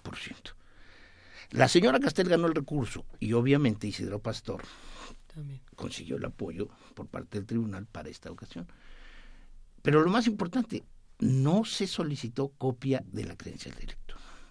Y entonces tenemos dos candidatos que tienen más de 300 mil apoyos cada uno de ellos, una representando a las empresarias mexiquenses y el otro, hace 10 años todavía líder estatal del Partido de Revolución Institucional y que, de acuerdo con el financiamiento que tiene para la campaña, los dos candidatos.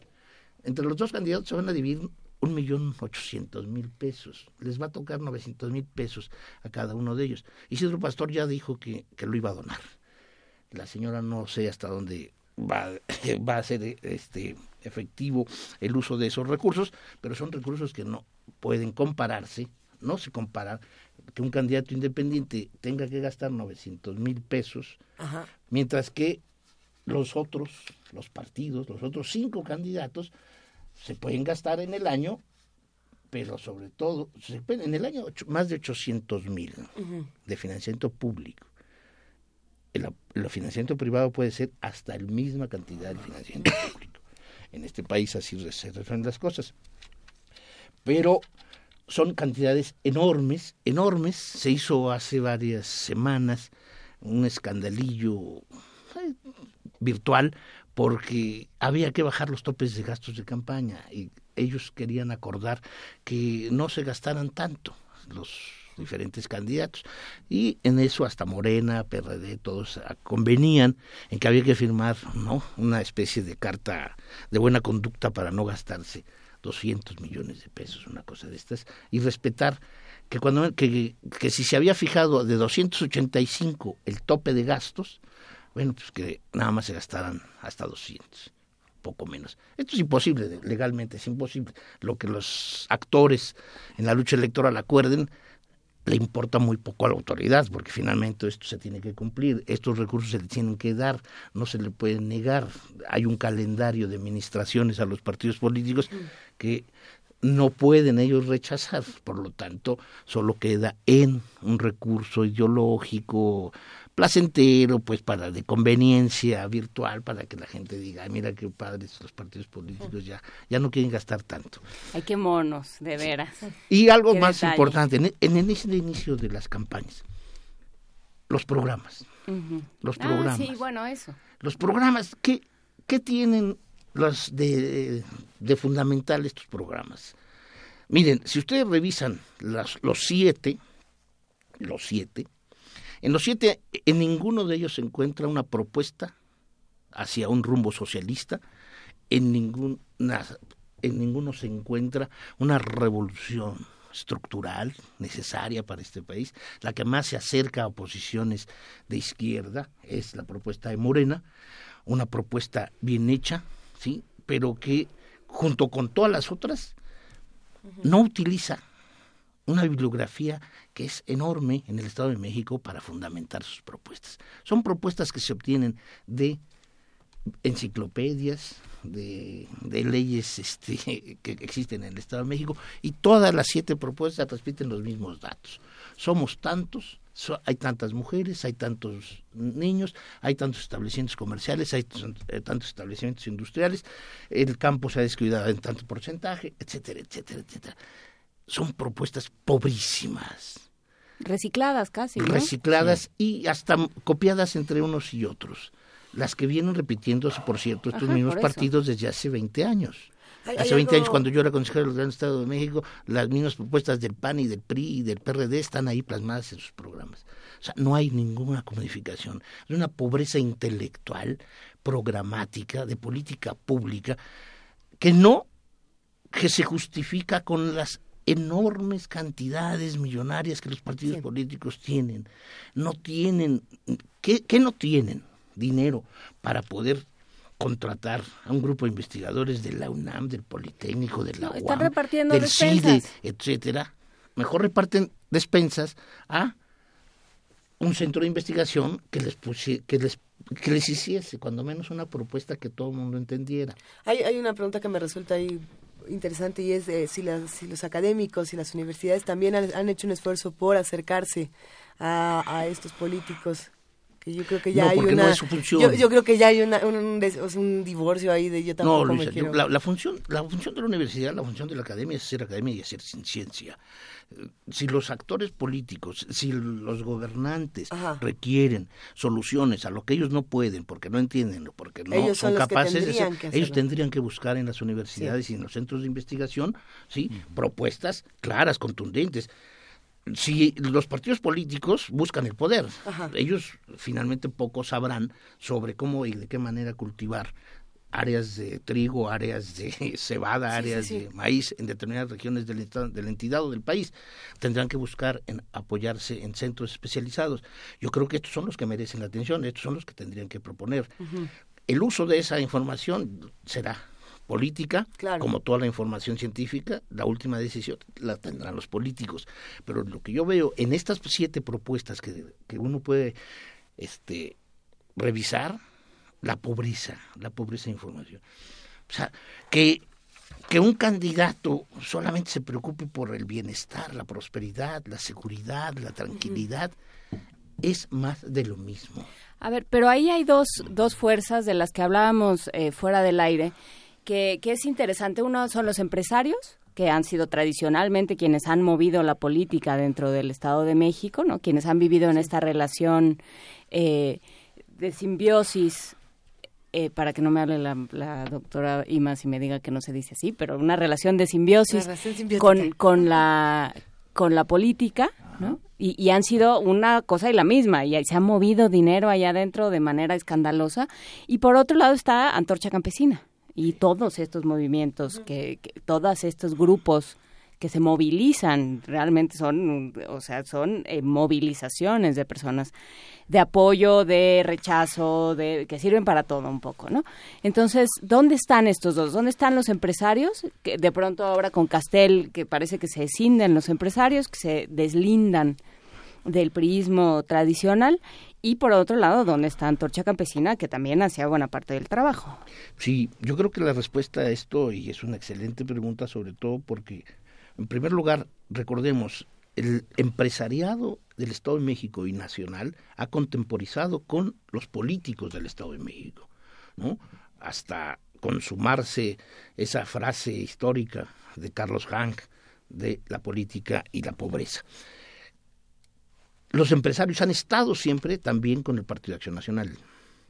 Pero pareciera ser que en los últimos tiempos los empresarios, como ya también se ve que hay una corriente apoyando a Morena y a Andrés Manuel López Obrador, descubrimos en ciertas regiones del país como Nuevo León o como Veracruz que los empresarios están rompiéndose el cordón umbilical de el régimen político, del gobierno, del tipo de régimen que tenemos en nuestro país, que están decidiendo y están apostando, tal vez como en los años 70 lo hicieron con el Partido de Acción Nacional están apostando por la corona y no solamente por la bolsa. Los empresarios están, están observando que el manejo de la política es un fracaso en manos del PAN, en manos del PRI, y por eso ahora deciden también apoyar en el Estado de México a una candidata que está ligada al empresariado y es oriunda de Monterrey, por cierto, no nació en el Estado de México, pero bueno. Nadie, aparentemente nadie nació en el Estado de México. bueno, finalmente tal, tal, vez podrían decir que como el Estado de México es un cúmulo de migrantes, etcétera, etcétera, pues que todo el mm. mundo puede ser. Como, como Manhattan. Sí, así, casi, casi. Y pero lo otro es más importante. Si estamos, Antorcha Campesina, tengo conocimiento de que Antorcha Campesina quiere convertirse en partido político en partido político local. Antorcha Campesina tiene una presencia muy, muy, muy grande en el Estado de México, al menos en más de 40, 60 municipios. Hay municipios, por ejemplo, Iztapaluca, Los Reyes La Paz, en donde Antorcha Campesina es fundamental, tiene presidentes municipales. Es una organización muy fuerte y que siempre ha estado ligada al PRI. Yo no quisiera, yo no quisiera, pero si me dan a mí los datos, quienes los tiene el Instituto Nacional Electoral, yo sí podría hacer un trabajo de campo para investigar si esos trescientos y tantos mil firmas, tanto de la empresaria como de Isidro Pastor, no están ligados a Antorcha Campesina o a organizaciones empresariales. Yo creo, lanzo la hipótesis desde aquí, creo es un reto que habría que demostrarlo, pero me parece que sí hay organizaciones que le han prestado firmas a ambos candidatos, porque finalmente también tienen derecho a no perecer, tienen derecho a no dejar de existir, y creo que en este sentido les facilitan les facilitan y lo veremos en mayo. ¿Es otro voto corporativo? un voto corporativo que puede ser decisivo hacia mediados de mayo cuando el desgaste de algunos de los candidatos es mayor. O es para venderse mejor al que está en primer lugar, o es para renegociar su futuro con vistas al 18-24 en la entidad. Con, con, eso nos vamos a quedar esta mañana, Álvaro Arreola. Se va a poner todavía mejor este tema. ¿Cuándo vuelves aquí a la cabina? Pronto. Cuando, me invite. un gustazo, de verdad. pero sí es un laboratorio, o sea, sí, es lo peor de la política mexicana, como decías al principio. Sí, pero no descuidemos el, el factor que implica querer a fuerza en México pensar en un régimen bipartidista, ¿sí? se está tratando, se está machaconamente haciendo este esfuerzo para tener un, un, modelo bipartidista y también igualmente creo yo que es muy, muy, muy importante detener desde ya todo lo que huele a Andrés Manuel López Obrador. Me parece que es perverso lo que se está haciendo y lo están haciendo tanto los panistas como los priistas, sus aliados y nuevamente las televisoras. Tendremos que estar atentos sin duda y para seguir hablando de lo peor de la política mexicana ya está Álvaro Arreola y la, y, y la continuación, la que sigue, la nota por que si sigue, por si, por si no, no, les quedan ganas, viene Veracruz. Así que quédense con nosotros aquí en Primer Movimiento.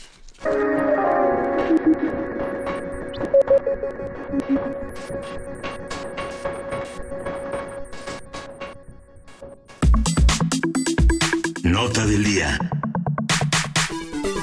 Estamos aquí en primer movimiento listos para hablar de todos estos asuntos de Javier Duarte que ha pasado en, en, los últimos días. Es una nota que está, por supuesto, en todos los encabezados, está en todos los periódicos, está en redes sociales de manera viral. Se preguntan qué pasó que con Karime Macías, por qué se está riendo Javier Duarte. Bueno, eh, es que ella decretó, Karime Macías decretó que ella no iba a estar en la cárcel y ya ves. Y, y, bueno, vamos a ver de qué se trata todo esto. Vamos a ver quiénes son, ahora sí que los malos malísimos, los buenos buenísimos, quiénes son los supuestos héroes y los villanos en nuestro país. Eh, para todo esto se encuentra en la línea Daniel Moreno, director general del medio digital Animal Político. Eh, Animal Político se ha encargado de hacer esta investigación ya desde hace un buen rato y, y bueno, pues siempre se les agradece muchísimo. Daniel, ¿cómo estás? Buenos días. Hola, ¿cómo les va? Muy buenos días qué gusto estar con ustedes. Oye, Daniel, ¿y estamos festejando o no tanto? Pues yo la verdad sí. Cuéntanos. Verdad, sí. O sea, digamos, yo yo parto de, de, la base de que es un mínimo acto de justicia, uh -huh. o sea, no no estamos diciendo que, que es un festejo por, hombre, valientes y eficientes autoridades, ¿eh?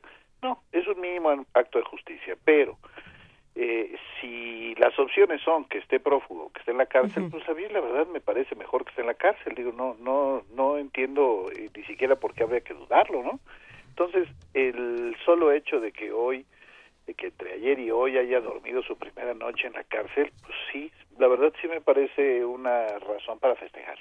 ¿Qué, ¿Qué, es lo que construye eh, a la justicia en nuestro país y qué es lo que nos daría a justicia, no, no solamente a nosotros, a los periodistas, a todos los veracruzanos, a todo este conflicto que ha durado ya varios años? Mira, eso creo que es eh, el tema central.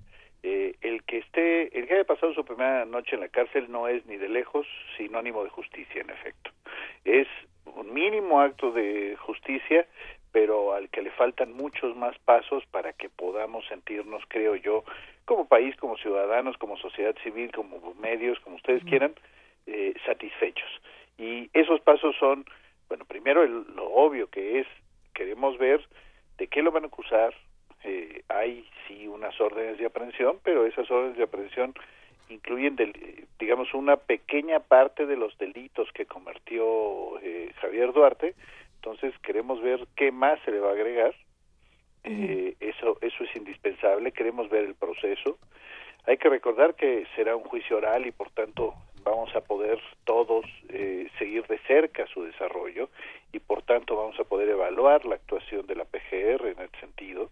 Entonces primero que nada insisto queremos ver de qué le van a acusar y cuánto pagaría en términos de años de cárcel, porque evidentemente eso es una forma de pagar. Uh -huh. Segundo, ¿qué queremos? Pues queremos que, este, eh, por lo menos parte de lo que se clavó, pues, lo regrese, ¿no? Este, sí. ayer eh, Miguel Ángel Yunes, el gobernador de Veracruz, decía que ha recuperado 1.200 millones. No es poca cosa, pero en el caso de Javier Duarte sabemos que es solo una fracción de lo mucho que se llevaron. Tercero, creo que lo que es absolutamente indispensable es la red de corrupción que permitió que un personaje como Javier Duarte hiciera lo que hizo y que esa red de corrupción tiene que pagar. Cuando hablamos de red de corrupción, yo insisto mucho de que hablamos para arriba y para abajo. Es decir, eh, para abajo me refiero a los subordinados de Javier Duarte. Eh, hay, hay gente que hoy goza maravillosamente del fuero y están en la Cámara de Diputados y que fueron colaboradores cercanísimos, fueron los que firmaron los eh, las transferencias fraudulentas del gobierno de Javier Duarte. Esos pues, tienen que ser enjuiciados. Y digo para arriba porque también es imposible suponer que Veracruz es una isla y, y lo que se hizo ahí no no se, no lo supo nadie más, ¿no? Eh, siempre es importante recordar y yo no sé si ustedes se acuerdan, pero lo platicamos en su momento eh, eh, precisamente con, con, ustedes es eh, la Auditoría Superior de la Federación durante cinco años nos estuvo diciendo hay irregularidades, hay tranzas, hay fraudes en el gobierno de Veracruz. Peor, si nosotros revisamos, no hay estado ah, para el que haya solicitado más eh, investigaciones penales eh, para que hubiera alguna causa, algún, algún detenido, y nos habló de irregularidades de, por 55 mil millones de pesos. Eh, nunca, jamás la Procuraduría General de la República movió un dedo sobre esto. Entonces, también queremos los eh, cómplices para arriba. Eh, quienes lo protegieron políticamente, quienes impidieron que estas investigaciones eh, eh, tuvieran consecuencias, ¿no? Eh, quienes supieron en su momento, desde finales del sexenio pasado y por supuesto este sexenio, que estaba pasando lo que estaba pasando en Veracruz y no hicieron nada. Entonces, una cosa es, por tanto, y resumo, que nos dé gusto que Javier Duarte haya pasado su primera noche en la cárcel y otra cosa es que nos demos por satisfechos. No, no, no, no nos damos por satisfechos. Y si me permites, agregaría un último elemento que es esto, todo esto rollo que acabo de decir es estrictamente sobre Veracruz, pero tampoco nos podríamos sentir satisfechos si en realidad el caso de Veracruz no se vuelve a repetir, ni en Veracruz ni en cualquier lado. Es decir, necesitamos Sistema Nacional Anticorrupción, necesitamos fiscal anticorrupción, necesitamos auditores independientes, necesitamos partidos políticos eh, eh, vigilantes, necesitamos organizaciones de la sociedad civil que estén verificando que, eh, que esto no vuelva a ocurrir. Es decir, necesitamos todo un entramado pues institucional que, que nos permita que un caso como este no se vuelva a repetir y creo que eso entonces sí pues podremos ir a festejar al ángel, ¿no? Pero mientras tanto es nos da gusto que haya a mí me da gusto que haya terminado pues la, la, la fuga de Javier Duarte, pero ni de lejos nos sentimos satisfechos. Daniel, estamos conversando contigo porque Animal Político fue uno de los medios que mayor cobertura tuvo a pesar de que no tiene los recursos suficientes como tiene un periódico como El Universal o Reforma para tener un seguimiento como el que han hecho. ¿Cómo organizaste la cobertura? Hoy eh, esta detención que festejas, que festejamos de alguna manera, eh, que esté tras las rejas uno de los íconos que Jacqueline Pechar llama un ícono de la corrupción, eh, está también enmarcado en una falta de credibilidad en muchísimos medios, no solo en las redes sociales que ponen en duda que, bueno, casi casi este, en la Semana Santa, en una semana que generalmente era de pocas actividades eh, políticas, este, tienen lugar dos detenciones muy importantes de dos figuras íconos también de la corrupción. ¿Cómo, cómo, cómo en los medios podemos observar que ahora gran parte de los columnistas, gran parte de los periodistas saben casi lo mismo que la PGR, que los organismos de seguridad. ¿Cómo se da eso? ¿Cómo organizaste la cobertura de todo este seguimiento que en los archivos, eh, en la parte de archivos de Animal Político es tan extensa? ¿Cómo, cómo se organiza muchas gracias, eh, por la referencia. Mira, yo creo que es importante, en efecto, asumir primero como como sistema de medios nacional, digamos, no, no, no me refiero a animal político, sino los medios de todo el país, creo que teníamos que asumir una mínima autocrítica de que eh, eh, nuestra cobertura también fue, sobre todo los primeros años, eh, no, pobre, como, insisto, me refiero a todos los medios, que cesaron las muertes de periodistas y nos costó trabajo voltear, que para muchos medios fue indispensable los recursos públicos que movió el propio Duarte para pagar publicidad y eso los hizo callar. Eh, entonces, sí creo pues que hay una parte de, crítica a los medios en general. Nosotros lo que hicimos fue, eh, creo que, y, evidentemente no, no, no digo ni de lejos que hayamos sido los únicos, muchos otros lo hicieron, pero nosotros lo primero fue eh, no sé si, si coincidan y recuerden, pero en 2011, 2012, incluso 2013, era sorprendente cómo se precipitaba el abismo este Veracruz en términos de violencia, en términos de pobreza, en términos de asesinatos de periodistas y, y la permanente sonrisa de Javier Duarte y la burla y el desprecio era algo que nos empezó a hacer voltear hacia un estado y empezar a publicar cosas diciendo, oigan, aquí está pasando algo, ¿no? Y después eh, los constantes eh, eh, comentarios que escuchaba uno en todos lados, este, yo tuve la oportunidad de ir a Veracruz algunas veces en plan estrictamente de turista y demás, y todo el mundo te comentaba, oigan, aquí están acabando con los recursos públicos, ¿no? O sea, este es un, un, un eh, fraude eh, gigante, ¿no?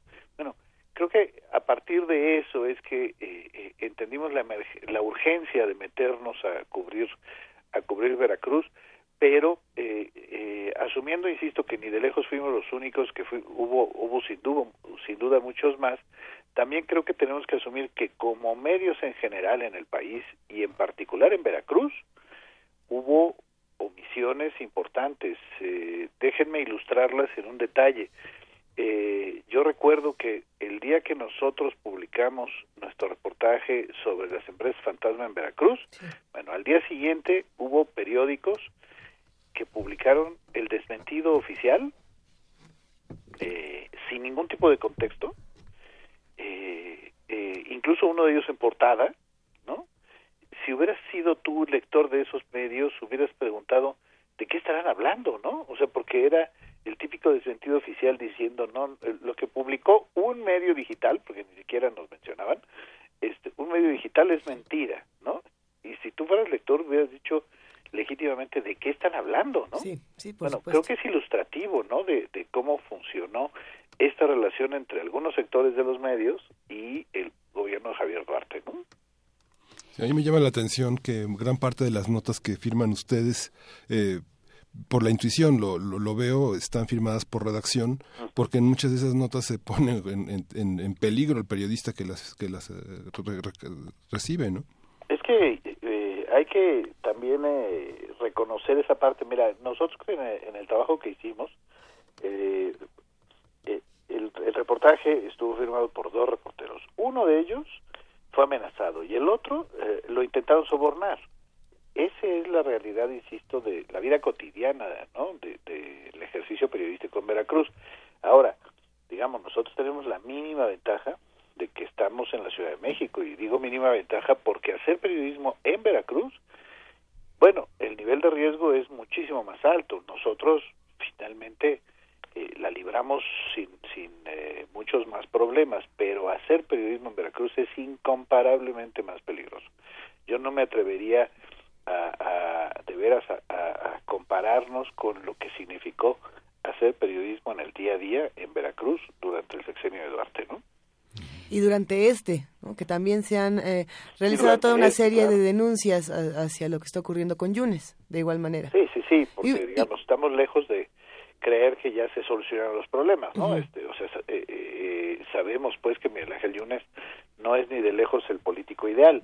Creo que la única parte rescatable sí es que eh, su, su encono, su pleito con Javier Duarte permitió que durante la campaña y después de la elección y después de su toma de posesión se pudieran este, acumular denuncias en contra de Javier Duarte, ¿no? Es decir, si hubiera sido el típico compadrazgo y alianza entre un eh, antecesor y un sucesor, pues se hubieran tapado unos a otros, como hemos visto, bueno, infinidad de veces en este país, ¿no? Bueno, Ahí, entra otra discusión, Daniel. Por supuesto que escuchamos a Miguel Ángel Yunes decir le cumplí a Veracruz y entonces la PGR dice pues tú no fuiste, fui yo y empieza todo un pleito de quién es el verdadero héroe en, en una situación como esta. Más allá de si hay héroes o no, eh, ¿con qué nos quedamos de, Miguel Ángel Yunes? ¿Con qué nos quedamos de todos los actores que están formando parte de estas noticias? Bueno, te que yo eh, creo que en el caso de, de Yunes hay que solo reconocerle el hecho de que, aunque sea por su, su encono, eh, investigó, aunque sea por su propia ambición, porque le sirvió como plataforma, ¿no? No me atrevería yo a decir nunca que eh, sus denuncias contra Javier Duarte prueban su este compromiso en el combate a la corrupción, eso ya es otro boleto. Pero yo me quedaría con el hecho de que eh, sociedad civil, partidos políticos y medios de comunicación sí podemos hacer un trabajo eh, consistente de investigación sobre las irregularidades de eh, funcionarios públicos y sí podemos elevar el costo político. Eso me parece realmente muy importante, que es eh, al menos que haya costo político y social a los corruptos. En este caso, además, estamos viendo que hay un costo en términos legales, lo cual pues, es mejor todavía. Pero insistir pues que, que nos toca sociedad civil no olvidar eh, lo menciono por lo siguiente eh, todos hemos leído en estos días que se supone que el arresto de, Duarte es una operación para beneficiar electoralmente al PRI más allá de especulaciones que me parecen eh, siempre siempre complicadas de demostrar lo que lo que subrayaría es hombre pues hay que promover entre la gente el ejercicio de la memoria. Eh, y cuando digo de la memoria es, pues si alguien eh, cree que detener a Javier Duarte resuelve la corrupción de este país, pues estamos perdidos, ¿no? Hay que insistirle, oye, no, recuerda que esto es mucho más complicado, mucho más profundo y todavía faltan muchos pendientes por resolver, ¿no? Por supuesto, y bueno, pues seguimos en eso y seguimos apoyando el trabajo de Animal Político, dice Eduardo Lima Águila, que es, no es por nada, pero es un estudiante de estudios latinoamericanos Creo que de estudios latinoamericanos o de letras hispánicas queda muchísima lata. Entonces, ya que te diga que, eh, que te mande decir que Animal Político es el mejor medio de noticias el día de hoy, ya es, eh, ya es mucho más de lo que dice de nosotros. Y bueno, pues acuérdense que hay que apoyar el periodismo independiente. Puede uno entrar a animalpolitico.com y, y fondear, este, caerse con, armar la vaquita y caerse con lo que cada uno pueda, porque el periodismo independiente pues come también, ¿no? Exactamente. Oye, muchísimas gracias. Con muchísimo gusto, Daniel Moreno. Gracias por estar esta mañana con nosotros y seguimos platicando. Hasta luego, que les vaya muy bien. Hasta luego. Primer movimiento. Hacemos comunidad.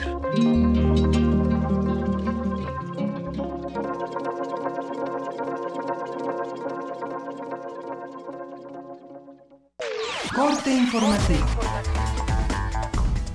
La UNAM. El Instituto de Fisiología Celular de la UNAM es sede del Laboratorio Nacional de Canalopatías, único dedicado a ese tipo de estudios en México y el primero de su tipo en Latinoamérica.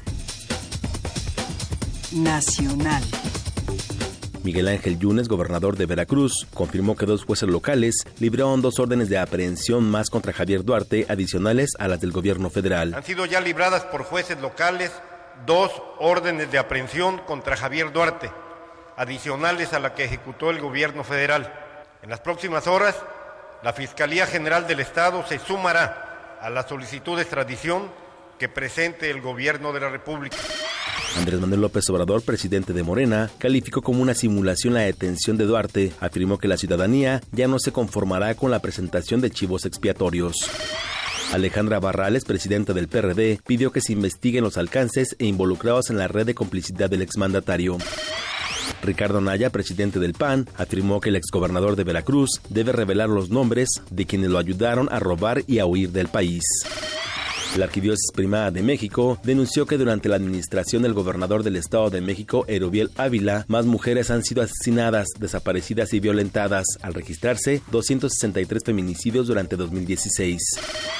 La Asamblea Legislativa de la Ciudad de México informó que los familiares o tutores que tengan la obligación de cuidar a un adulto mayor y no lo hagan serán sancionados con cárcel. Economía y finanzas. El Servicio de Administración Tributaria informó que ha devuelto 7 mil millones de pesos en saldos a favor de los pagadores de impuestos como resultado de la declaración anual correspondiente al ejercicio del 2016. Internacional.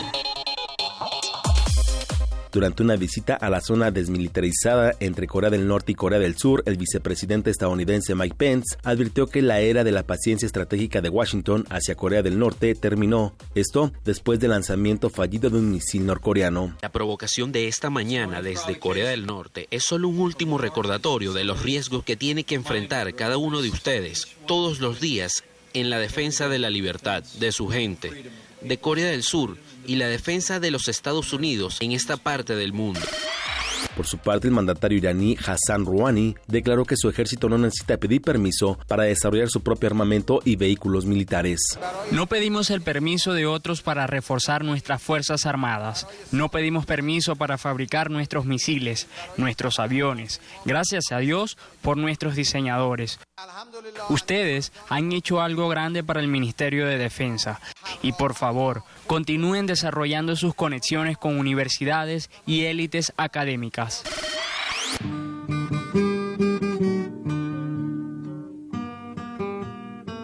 Un día como hoy. Ponme la mano aquí, Macorina.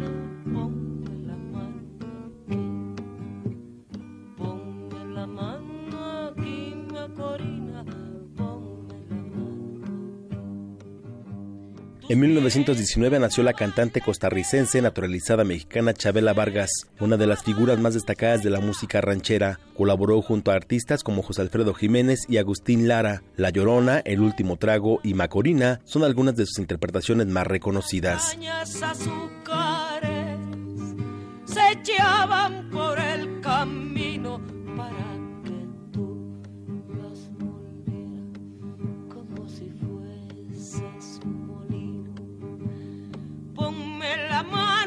aquí, Macorina.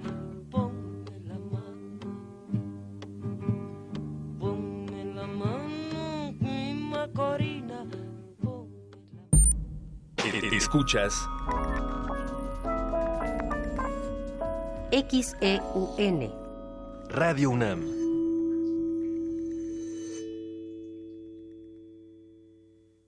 Ingredientes para hacer la pócima de la diversión. Rana intrépida. Ratones de laboratorio. Plumas de pollo creativo. Mm, medio litro de carcajadas. Y listo. Revolvemos todo y decimos. Hocus Pocus, la revista de los peques y no tan peques. Todos los sábados de las 10 a las 11 de la mañana por el 96.1 de FM. Diviértete aquí en Radio UNAM.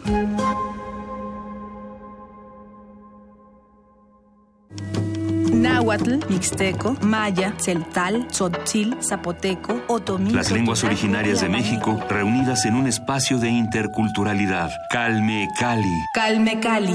Acompáñanos a conocer las diferentes culturas indígenas de nuestro país en voz de sus hablantes. Todos los jueves a las 10 de la mañana. Retransmisión domingo 15.30 horas. Por el 96.1 de FM. Radio UNAM. ¿Quién te enseñó a sumar y a multiplicar tu confianza? ¿Quién te inculcó el amor por la lectura? ¿Quién te enseñó que los colores de la bandera y el himno nacional se llevan en el corazón? ¿Quién te enseña a superar cualquier desafío? Es un maestro. Y de la mano de las maestras y los maestros se construye el futuro de México. Apoyemos a los maestros, apoyemos la educación. Somos turquesa, somos nueva alianza. La música es un papalote. Navega en el aire. Emprende camino junto a ti, siempre tomado de tu mano. La música es un juego. No dejes de jugarlo. Jazz Jam. Celebrando el Día Internacional del Jazz. Domingo 30 de abril a las 18 horas. Transmisión en vivo por el 96.1 de FM. Deja que el sonido revolotee en tu interior. Radio UNAM. 21 de abril de 1914. Fecha histórica en la que marinos y valientes hombres y mujeres del pueblo se unieron en la gesta heroica en defensa del puerto de Veracruz. Hoy, como hace más de 100 años, la Secretaría de Marina Armada de México es garante de la soberanía nacional, protegiéndote a ti y a México. La Marina cerca de ti. Secretaría de Marina. Personajes que se despojan, se desdoblan, se enmascaran y conviven en un espacio-tiempo recursivo. Te invitamos a asistir a Invenciones de Quietud y Movimiento. Una obra coreográfica de Talía Falconi y Federico Valdés. Todos los martes de abril a las 8 de la noche. Sala Julián Carrillo de Radio UNAM. Entrada libre.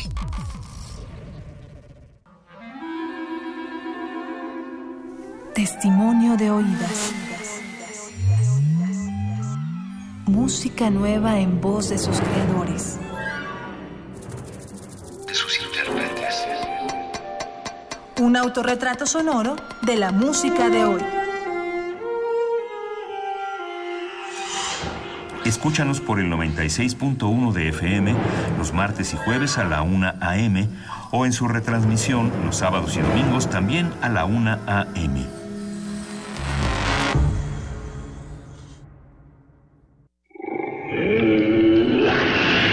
En la UNAM se escriben historias de éxito.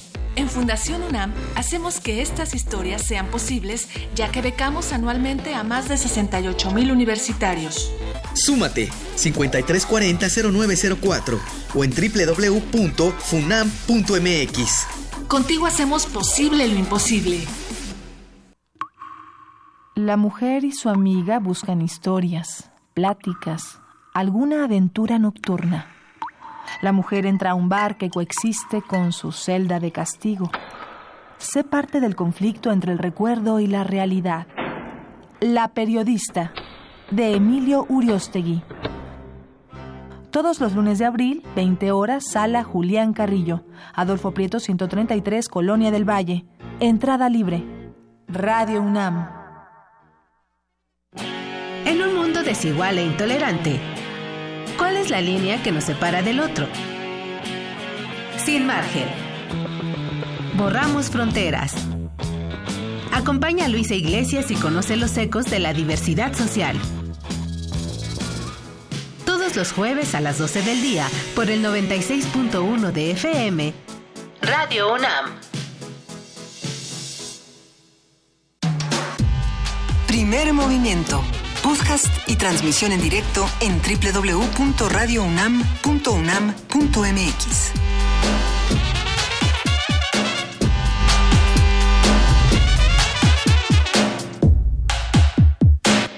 Ya son las 9 de la mañana con 11 minutos. Aquí estamos Juana Inés de ESA, Miguel Ángel Quemain y Luisa Iglesias listos para compartir más información que nos proporcionan nuestros compañeros precisamente de Radio UNAM del área de información, Miguel Ángel.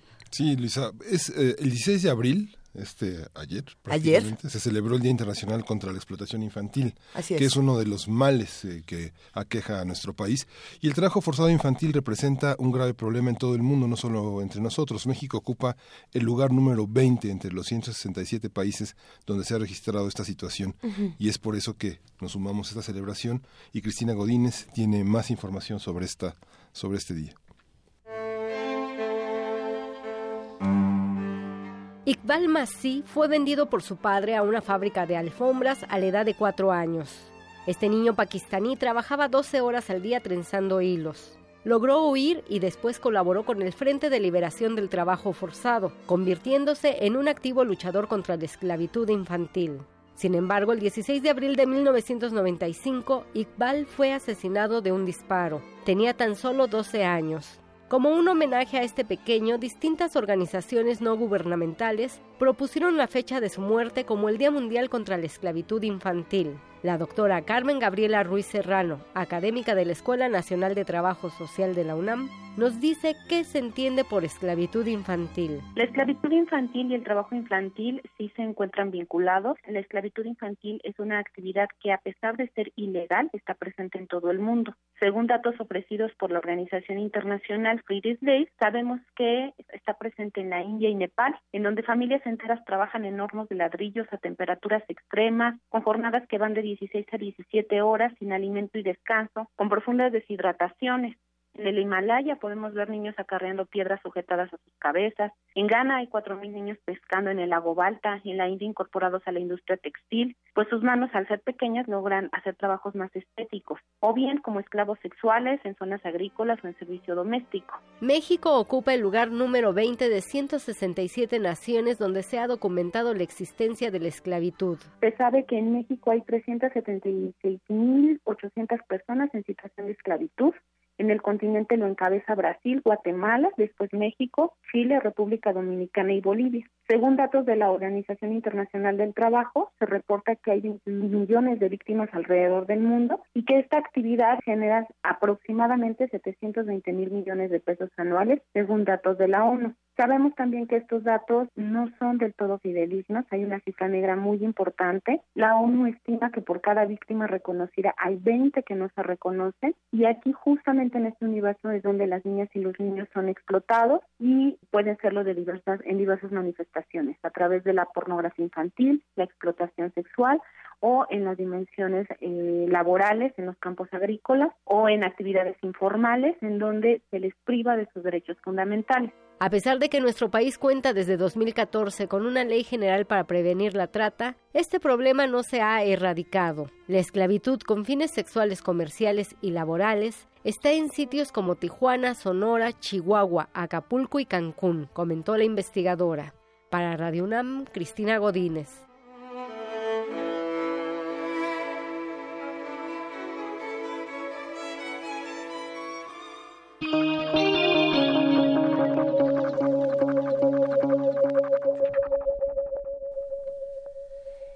Seguimos aquí en primer movimiento. Era interesante pensar en la curaduría musical de Edith Citlali Morales el día de hoy, porque lo que estaba planteando Miguel Ángel Juanínez era precisamente este asunto de combinar literatura con, con música, ¿no? Con estas, con estas piezas que pueden ser, bueno, eran fragmentos de ópera y de ballet, según lo que nos cuenta Edith Citlali Morales. La Traviata, que también viene de la Dama de las Camelias, que como hablábamos al principio del programa, ha dado paso a, a toda clase de manifestaciones artísticas, cinematográficas y demás, eh, es lo que sigue a continuación. Eh, es Giuseppe Verdi, si no me equivoco, el, Giuseppe Verdi. el de la Traviata. Pues venga, ¿les parece bien si escuchamos un fragmento? Por Sí. supuesto. Venga.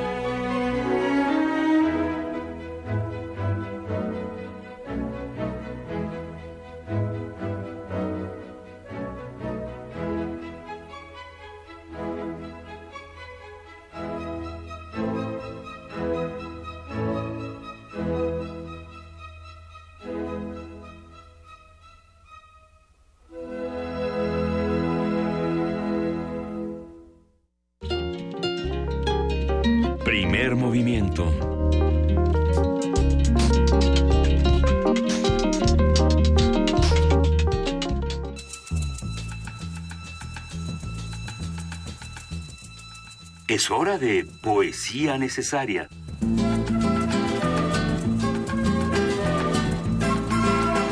Llegó el momento de poesía necesaria, querida Juana Inés de esa. Sí, Luis Iglesias. este, sí, bueno, empecé a buscar con esto del regreso y de y de que bueno, entre que regresamos de vacaciones, regresamos de muchas cosas, re- siempre estamos regresando en este país. Ítaca por aquí, por allá. Sí, no, regresamos del sueño democrático, regresamos de la transición, regresamos de la reforma, regresamos de todo. Entonces, bueno, pues regresamos, eso sí, siempre al mismo lugar y, y- y a la misma patria. Y entonces me encontré con Neruda, Himno de Regreso, un poema de 1939. Patria, mi patria, vuelvo hacia ti la sangre, pero te pido, como a la madre el niño lleno de llanto, acoge esta guitarra ciega y esta frente perdida. Salí a encontrarte hijos por la tierra, salí a cuidar caídos con tu nombre de nieve, salí a hacer una casa con tu madera pura, salí a llevar tu estrella a los héroes heridos. Ahora quiero dormir en tu substancia. Dame tu clara noche de penetrantes cuerdas, tu noche de navío, tu estatura estrellada. Patria mía, quiero mudar de sombra. Patria mía, quiero cambiar de rosa. Quiero poner mi brazo en tu cintura exigua y sentarme en tus piedras por el mar calcinadas, a detener el trigo y mirarlo por dentro.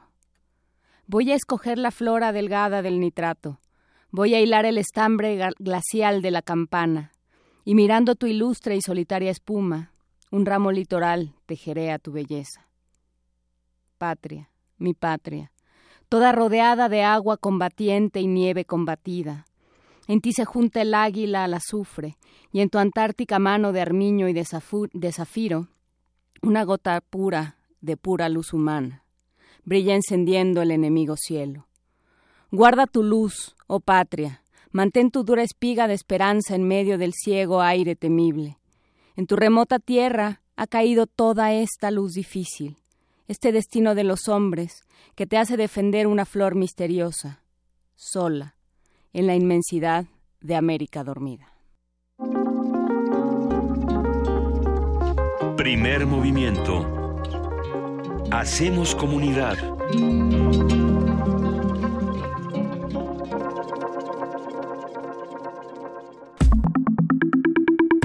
La mesa del día. El Estado está obligado a garantizar la seguridad de las personas y proteger los derechos humanos. Sin embargo, la situación de inseguridad en nuestro país y la creciente impunidad parecen haber superado las capacidades del sistema judicial mexicano. Durante más de 10 años de lucha contra la delincuencia organizada, más de medio millón de personas han sido desplazadas de sus comunidades por extrema violencia. Hay más de 25 mil desaparecidos y la cifra de asesinatos sigue en aumento. De acuerdo con el Centro de Estudios sobre Impunidad y Justicia de la Universidad de las Américas Puebla, los sistemas de justicia no funcionan en las entidades federativas y colapsan debido a que no hay jueces que atiendan los casos pendientes. ¿Será esta la razón? Habrá que ver. Bueno, vamos a conversar sobre el sistema judicial antes y después de las reformas, sus aciertos y carencias, así como el desempeño de los actores que lo encarnan. Nos acompaña María Elvira Buelna Serrano, quien es doctora en Historia de México por la UNAM y desde 1980 es profesora investigadora de tiempo completo en la unidad Azcapotzalco de la UAM. Hace algunas semanas hablamos con ella sobre un, un trabajo que es el eje, parte de esa discusión, que es análisis y controversia sobre las actuales reformas estructurales y ella es la autora de Reforma Jurídica. Buenos días, doctora. Buenos días, ¿qué tal? Pues antes que nada, pues agradecerles la invitación y eh, pues aquí estamos para ver este, las, las controversias y los análisis que podemos hacer sobre este sistema tan complejo que tenemos. ¿no? Para muchos esta es una discusión difícil porque no alcanzamos a entender eh, de qué se trata esto del sistema judicial eh, en México, de qué estamos hablando cuando hablamos de este sistema judicial, a quién le habla el sistema judicial y a quién no. Son preguntas que siempre salen a la conversación. Sí, es que precisamente porque tenemos un sistema muy complejo y que realmente está muy intrincado, entonces bueno, por eso es tan complicado poder hablar de esto, ¿no? Y bueno, entre las pre- precisamente uno de los problemas estructurales que tenemos en nuestro país es que en las estructuras el, eh, parte del sistema judicial pasó a ser pasó a estar bajo la dependencia del poder ejecutivo. Entonces este es uno de los eh, problemas que venimos cargando desde desde principios del siglo XX es decir desde que estaba Porfirio Díaz ya al final del de casi del porfiriato en el 22 de mayo de, de 1900 se hizo una reforma que pasó parte de lo que era la Suprema Corte de Justicia al control del Poder Ejecutivo. Entonces, esta parte, porque había el Poder Ejecutivo en la Constitución del 57, del 1857, estaba conformado por 11 ministros de la Suprema Corte de Justicia, había un procurador y un fiscal. Y entonces la parte del procurador pasó a mando del Ejecutivo, el fiscal se desapareció y nada más quedó la Suprema Corte de Justicia.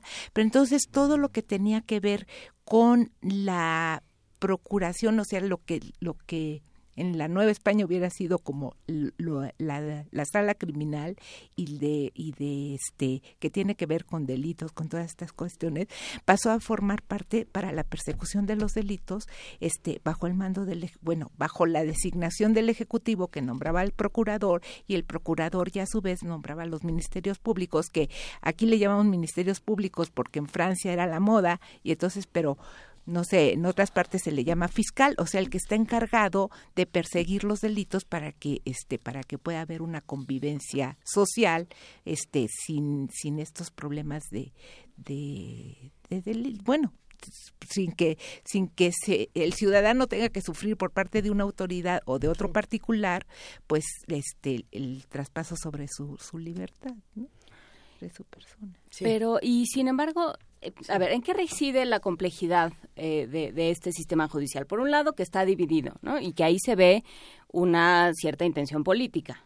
Ah, desde luego, porque entonces está bajo, o sea, la centralización del poder presidencial, eso es lo que lo que vemos.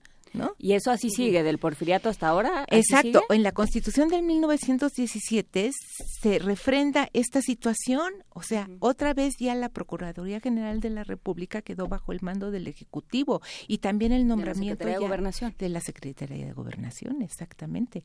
Y entonces este e, este mando, pues el Ejecutivo a todos los jueces, no solamente al procurador, sino el nombramiento o la destitución de cualquier juez, de cualquier ministerio público público, etcétera, etcétera, lo hacía el presidente siempre. Y eso viene desde el porfiriato, se refrenda en el 17 y entonces ahora con esta reforma, con la creación de la Fiscalía General de la República, se pretendía hacer esta división ya de poderes, ¿no? Y entonces que en esta fiscalía ya no dependiera del nombramiento del Ejecutivo, ni toda su estructura dependiera del Ejecutivo, sino que una, un organismo autónomo con presupuesto propio, este y demás para que pudiera él integrarse a todo el sistema judicial. Pero pues se aprobó desde febrero del 2014, pero como faltaban las leyes secundarias que se mandaron desde el 23 de septiembre del 2014 y el Congreso finalmente pues no, la, no, no permitió que entre en vigor esto. Entonces, pues uno se pregunta, bueno, ¿cuáles son los intereses para que esto suceda, no? O sea, este, el ejecutivo mismo está proponiendo la, separación de los poderes y sin embargo no sucede. ¿No? Y bueno, estamos allí. Por ejemplo, esto también de las policías es un problema, porque esto también es la regionalización bajo la misma estructura del poder, ¿no? Del, del que el Ejecutivo, ya sea el presidente municipal o el gobernador, tiene una policía municipal y tiene a, la Procuraduría a su cargo, que él lo nombra y después igual el Estado, el, el gobernador de un Estado. Y entonces, bueno, toda esta estructura se repite y se regionaliza.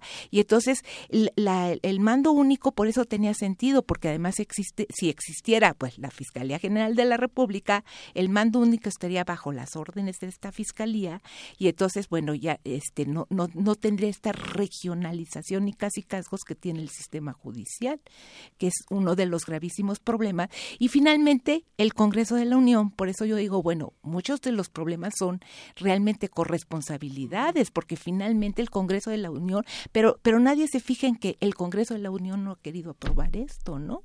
Y entonces, porque sí es muy fácil, pues tener un un enemigo identificado que es el culpable de todos los males, ¿no? Que sucede. Y la ventaja es que tenemos muchos culpables de muchos males, sí, así que es muy no, no, muchas veces, o sea, estamos en contra del presidencialismo, pero nos encanta que el presidente tenga la culpa de todo, ¿no? O sea, a pesar de que ha habido una serie de reformas que le ha quitado mucho de poder al presidente, porque ya no estamos como era eh, cuando había un partido único, ni cuando empezó el gobierno posrevolucionario que fue conjuntando todos los poderes en él o en el porfiriato finalmente, ¿no? Y que finalmente se ha ido este haciendo una división de poderes y que todavía falta el de justicia en este sentido, pues el, el mismo Congreso se opone, ¿no?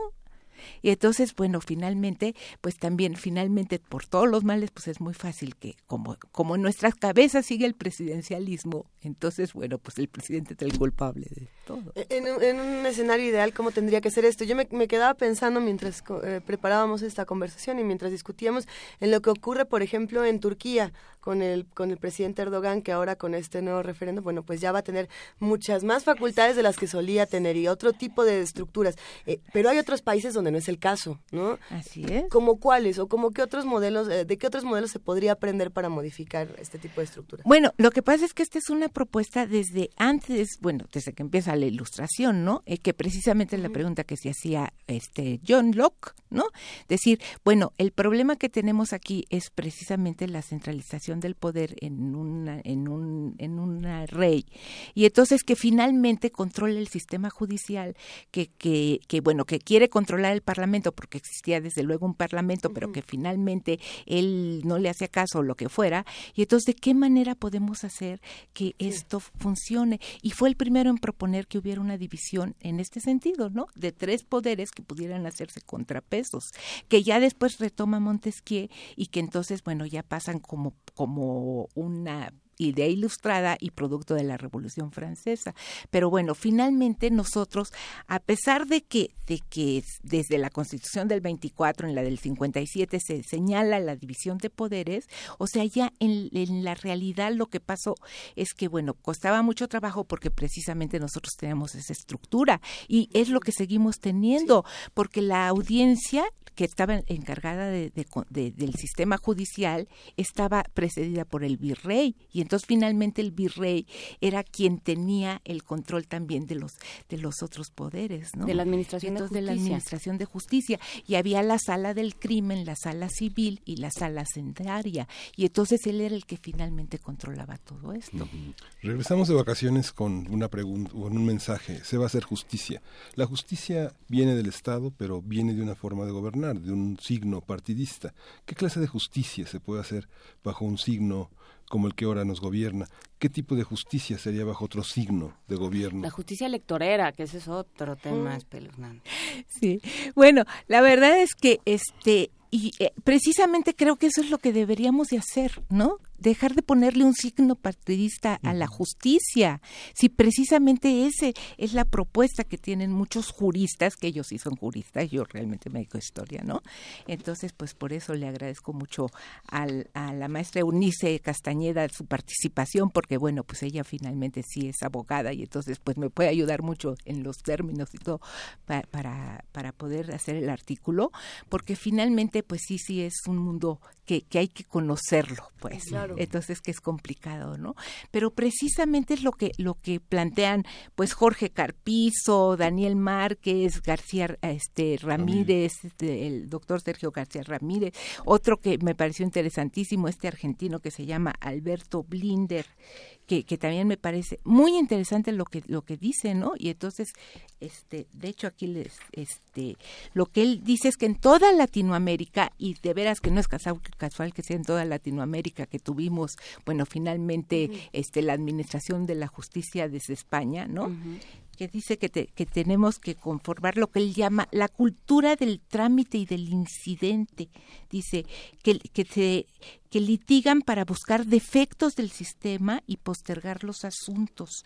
Y entonces, bueno, él también habla de lo que es el legalismo, que dice es propensión a interpretar la norma de manera literal y aplicarla mecánicamente sin cuestionar las decisiones. La función social de los agentes, es decir, los jueces y los que son eh, administradores de la justicia, debería ser buscar la verdad de un hecho controvertido y hacer prevalecer la justicia.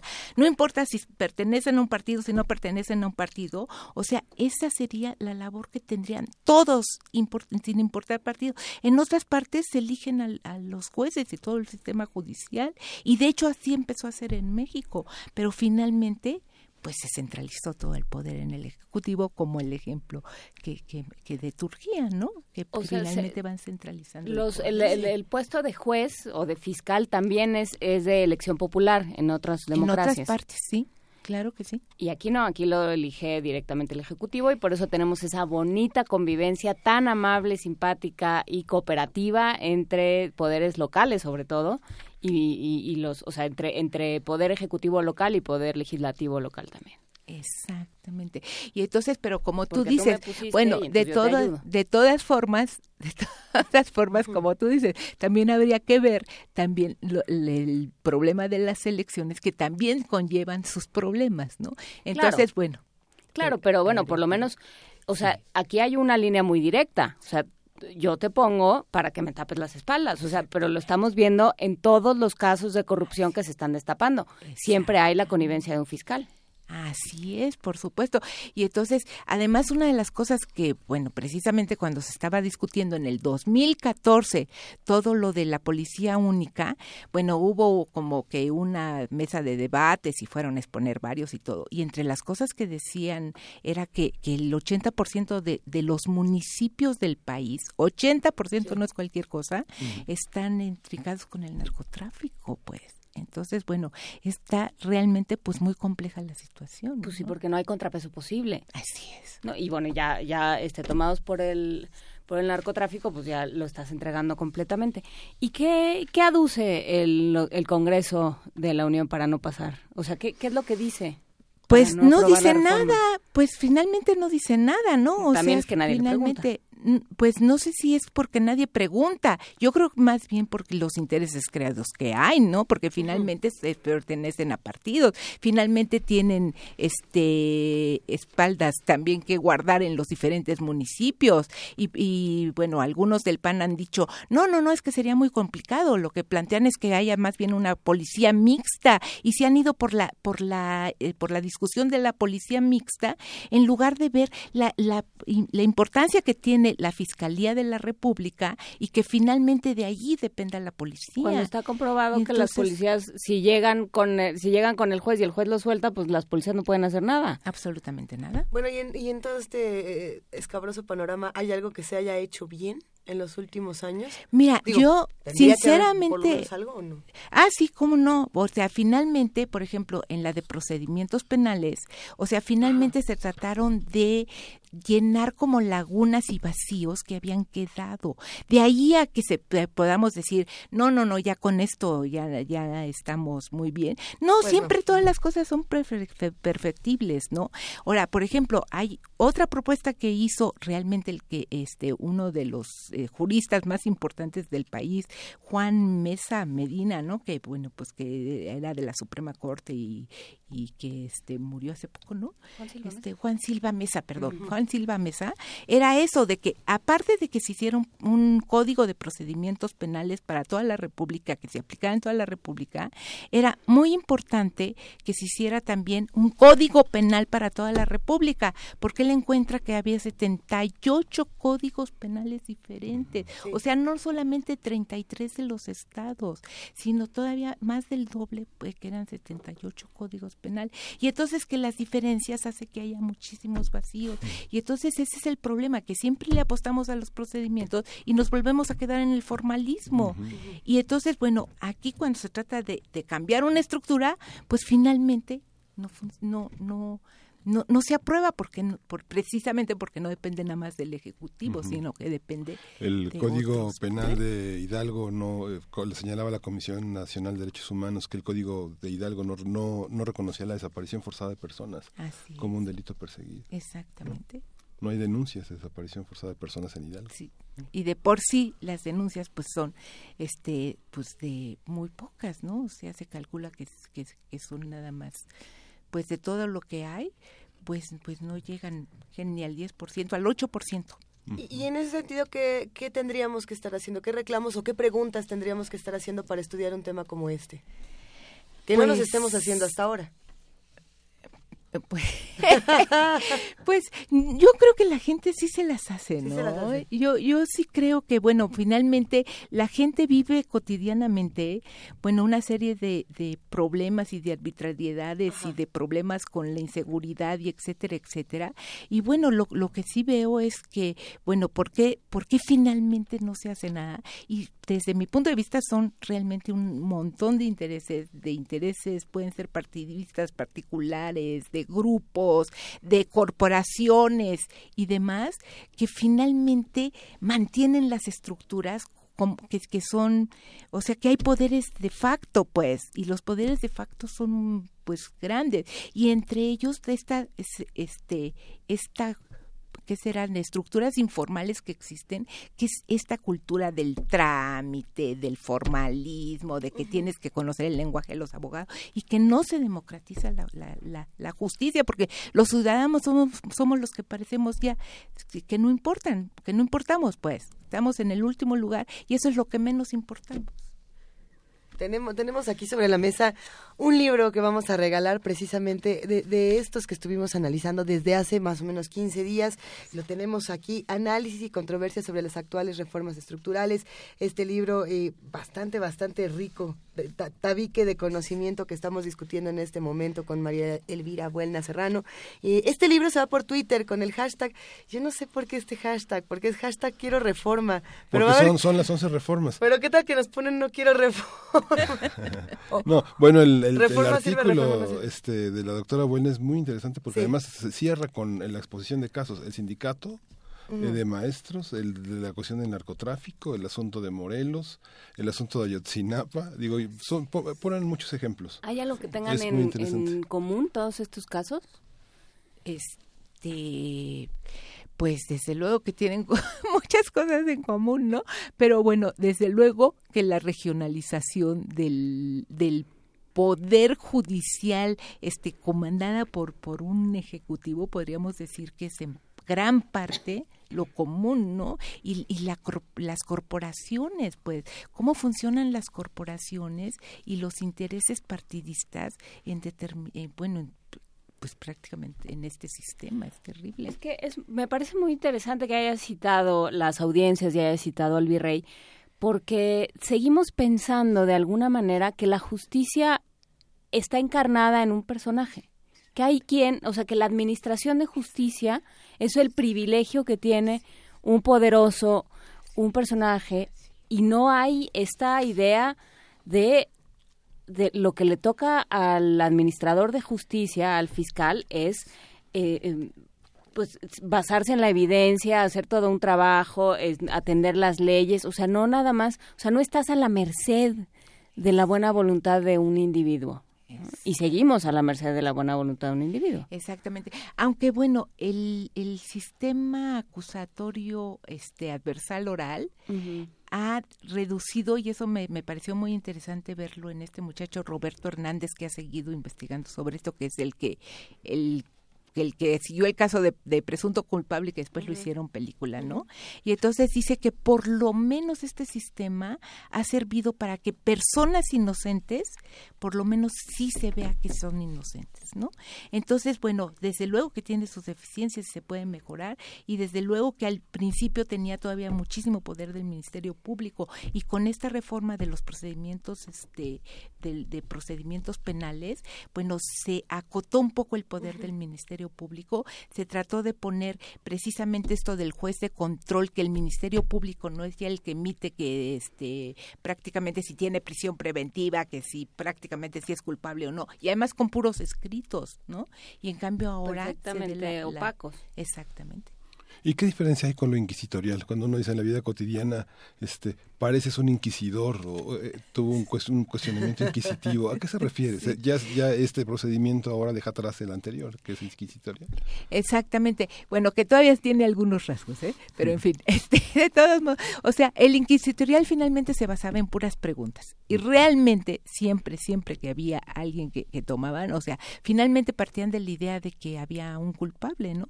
Y entonces, bueno, la Inquisición finalmente tomaba a una gente, la apresaba, se la llevaba al a la cárcel y le seguía un juicio y, y, nunca le decía por qué la habían apresado, cuál era el problema, y sino que se basaban en puras preguntas, ¿no? Y muchas de las preguntas que ahora... Y a ver, ¿y usted qué tiene que confesar? Ay, pues este, pues no me persiné el domingo, no fue a misa el domingo, ¿no? O sea, un pobre hombre que no sabía ni ni, qué, ni por qué ni nada. Entonces, bueno, ¿qué tendré que confesar, no?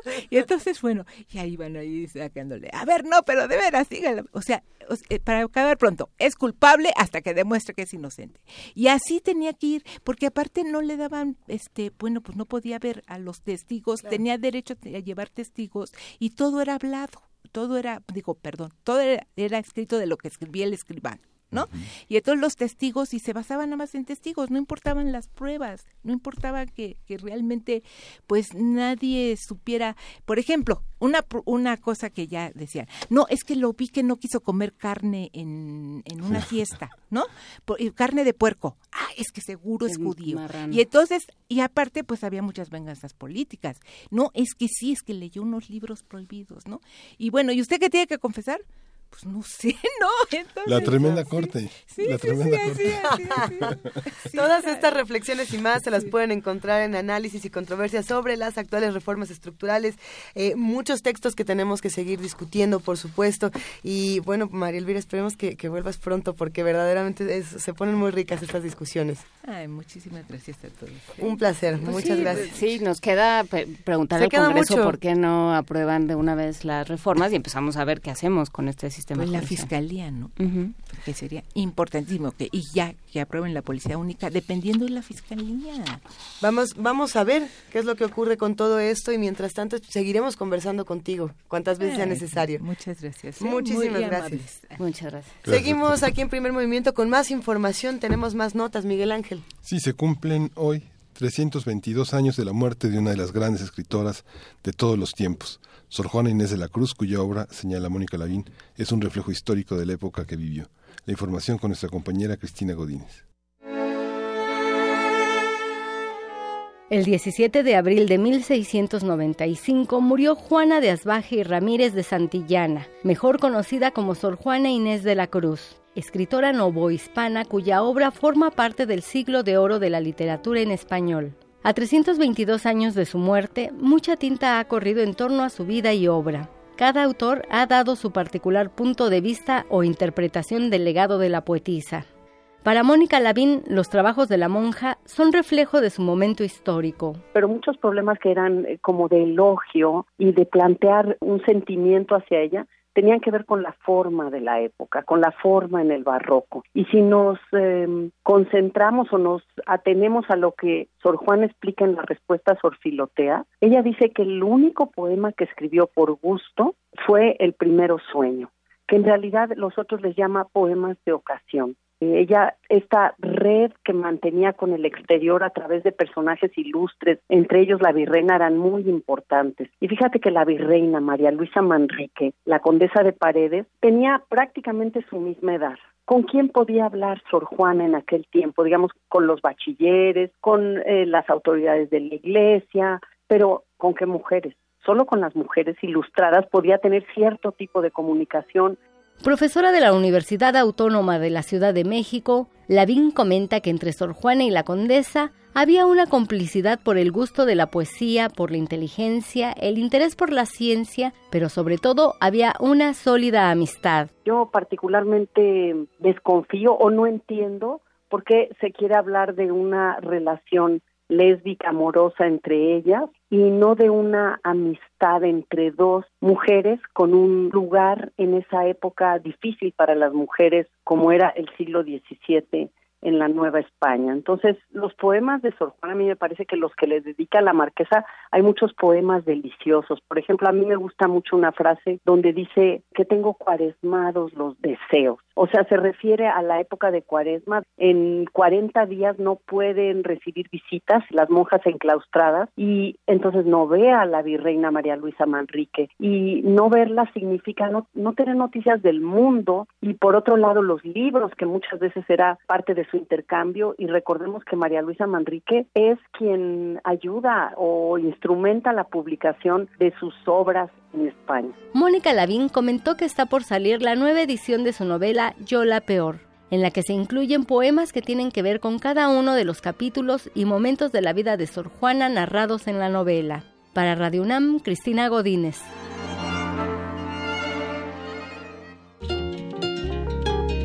Primer movimiento.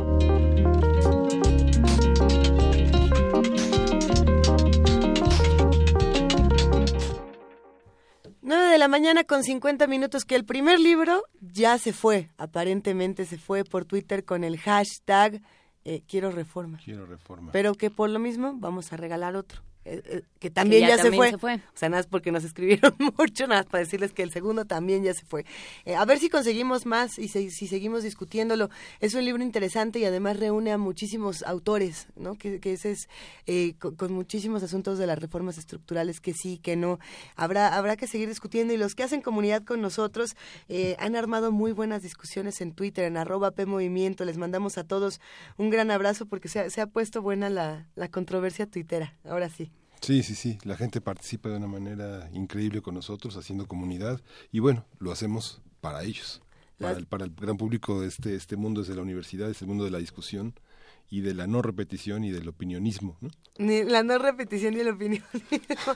Precisamente por lo mismo tenemos más regalos para los que nos están escuchando. Eh, regalos musicales de Ditsitlali Morales, que es nuestra curadora el día de hoy y, que se puso muy bonito. Mira nada más con lo que vamos a, cerrar el día de hoy. Bueno, no se ha acabado el primer movimiento. Con lo que, vamos a cerrar la participación musical de, de este programa es La danza de los caballeros de Romeo y Julieta de Prokofiev. ¿Qué será como la muerte de Mercucho? ¿Qué será? Pues eso es la danza del principio, ¿no? Cuando están peleando aquellos. ¿Sí es ese momento? Sí, sí, sí. Pues si no, ¿cuál otro? Es ese. Hay, como hay caballeros. Están haciendo un o Rosencrantz y Guildenstern. Rosencrantz y Guildenstern. También. Ya, ya, ya, ya me vas a confundir. No, no, vamos, ¿por qué no le escuchamos? sabe este, de a qué, a qué parte de la historia de Romeo y Julieta pertenece a la danza de los caballeros en este ballet de, bueno, en esta música de Prokofiev que se hizo ballet. Vamos, este, háganoslo saber, por favor, por las redes habituales y por lo pronto vamos a escucharla.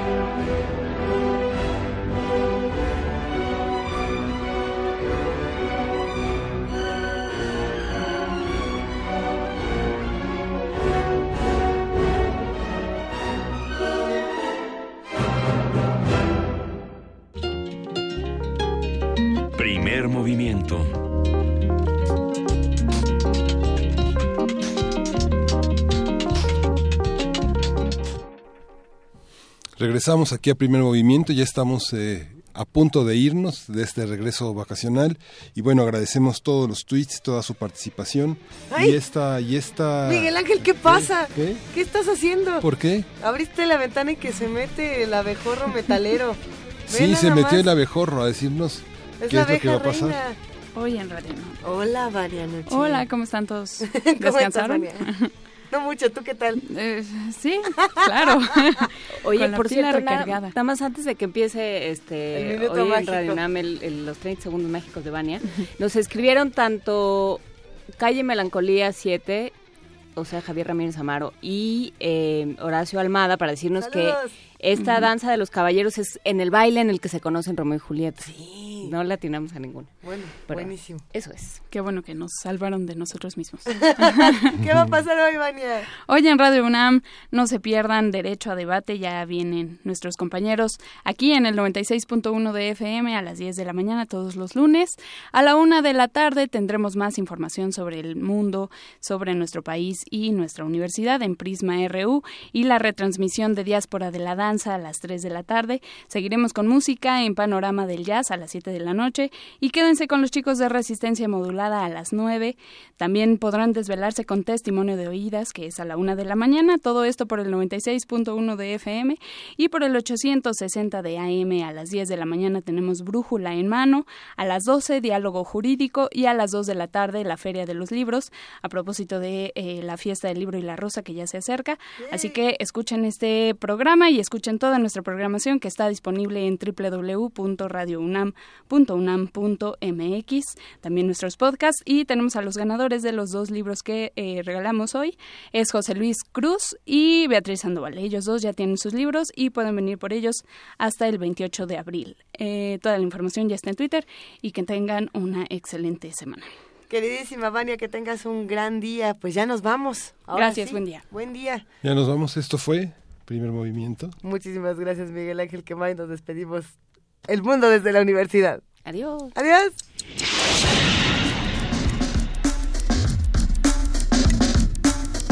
Radio UNAM presentó Primer movimiento. El mundo desde la universidad.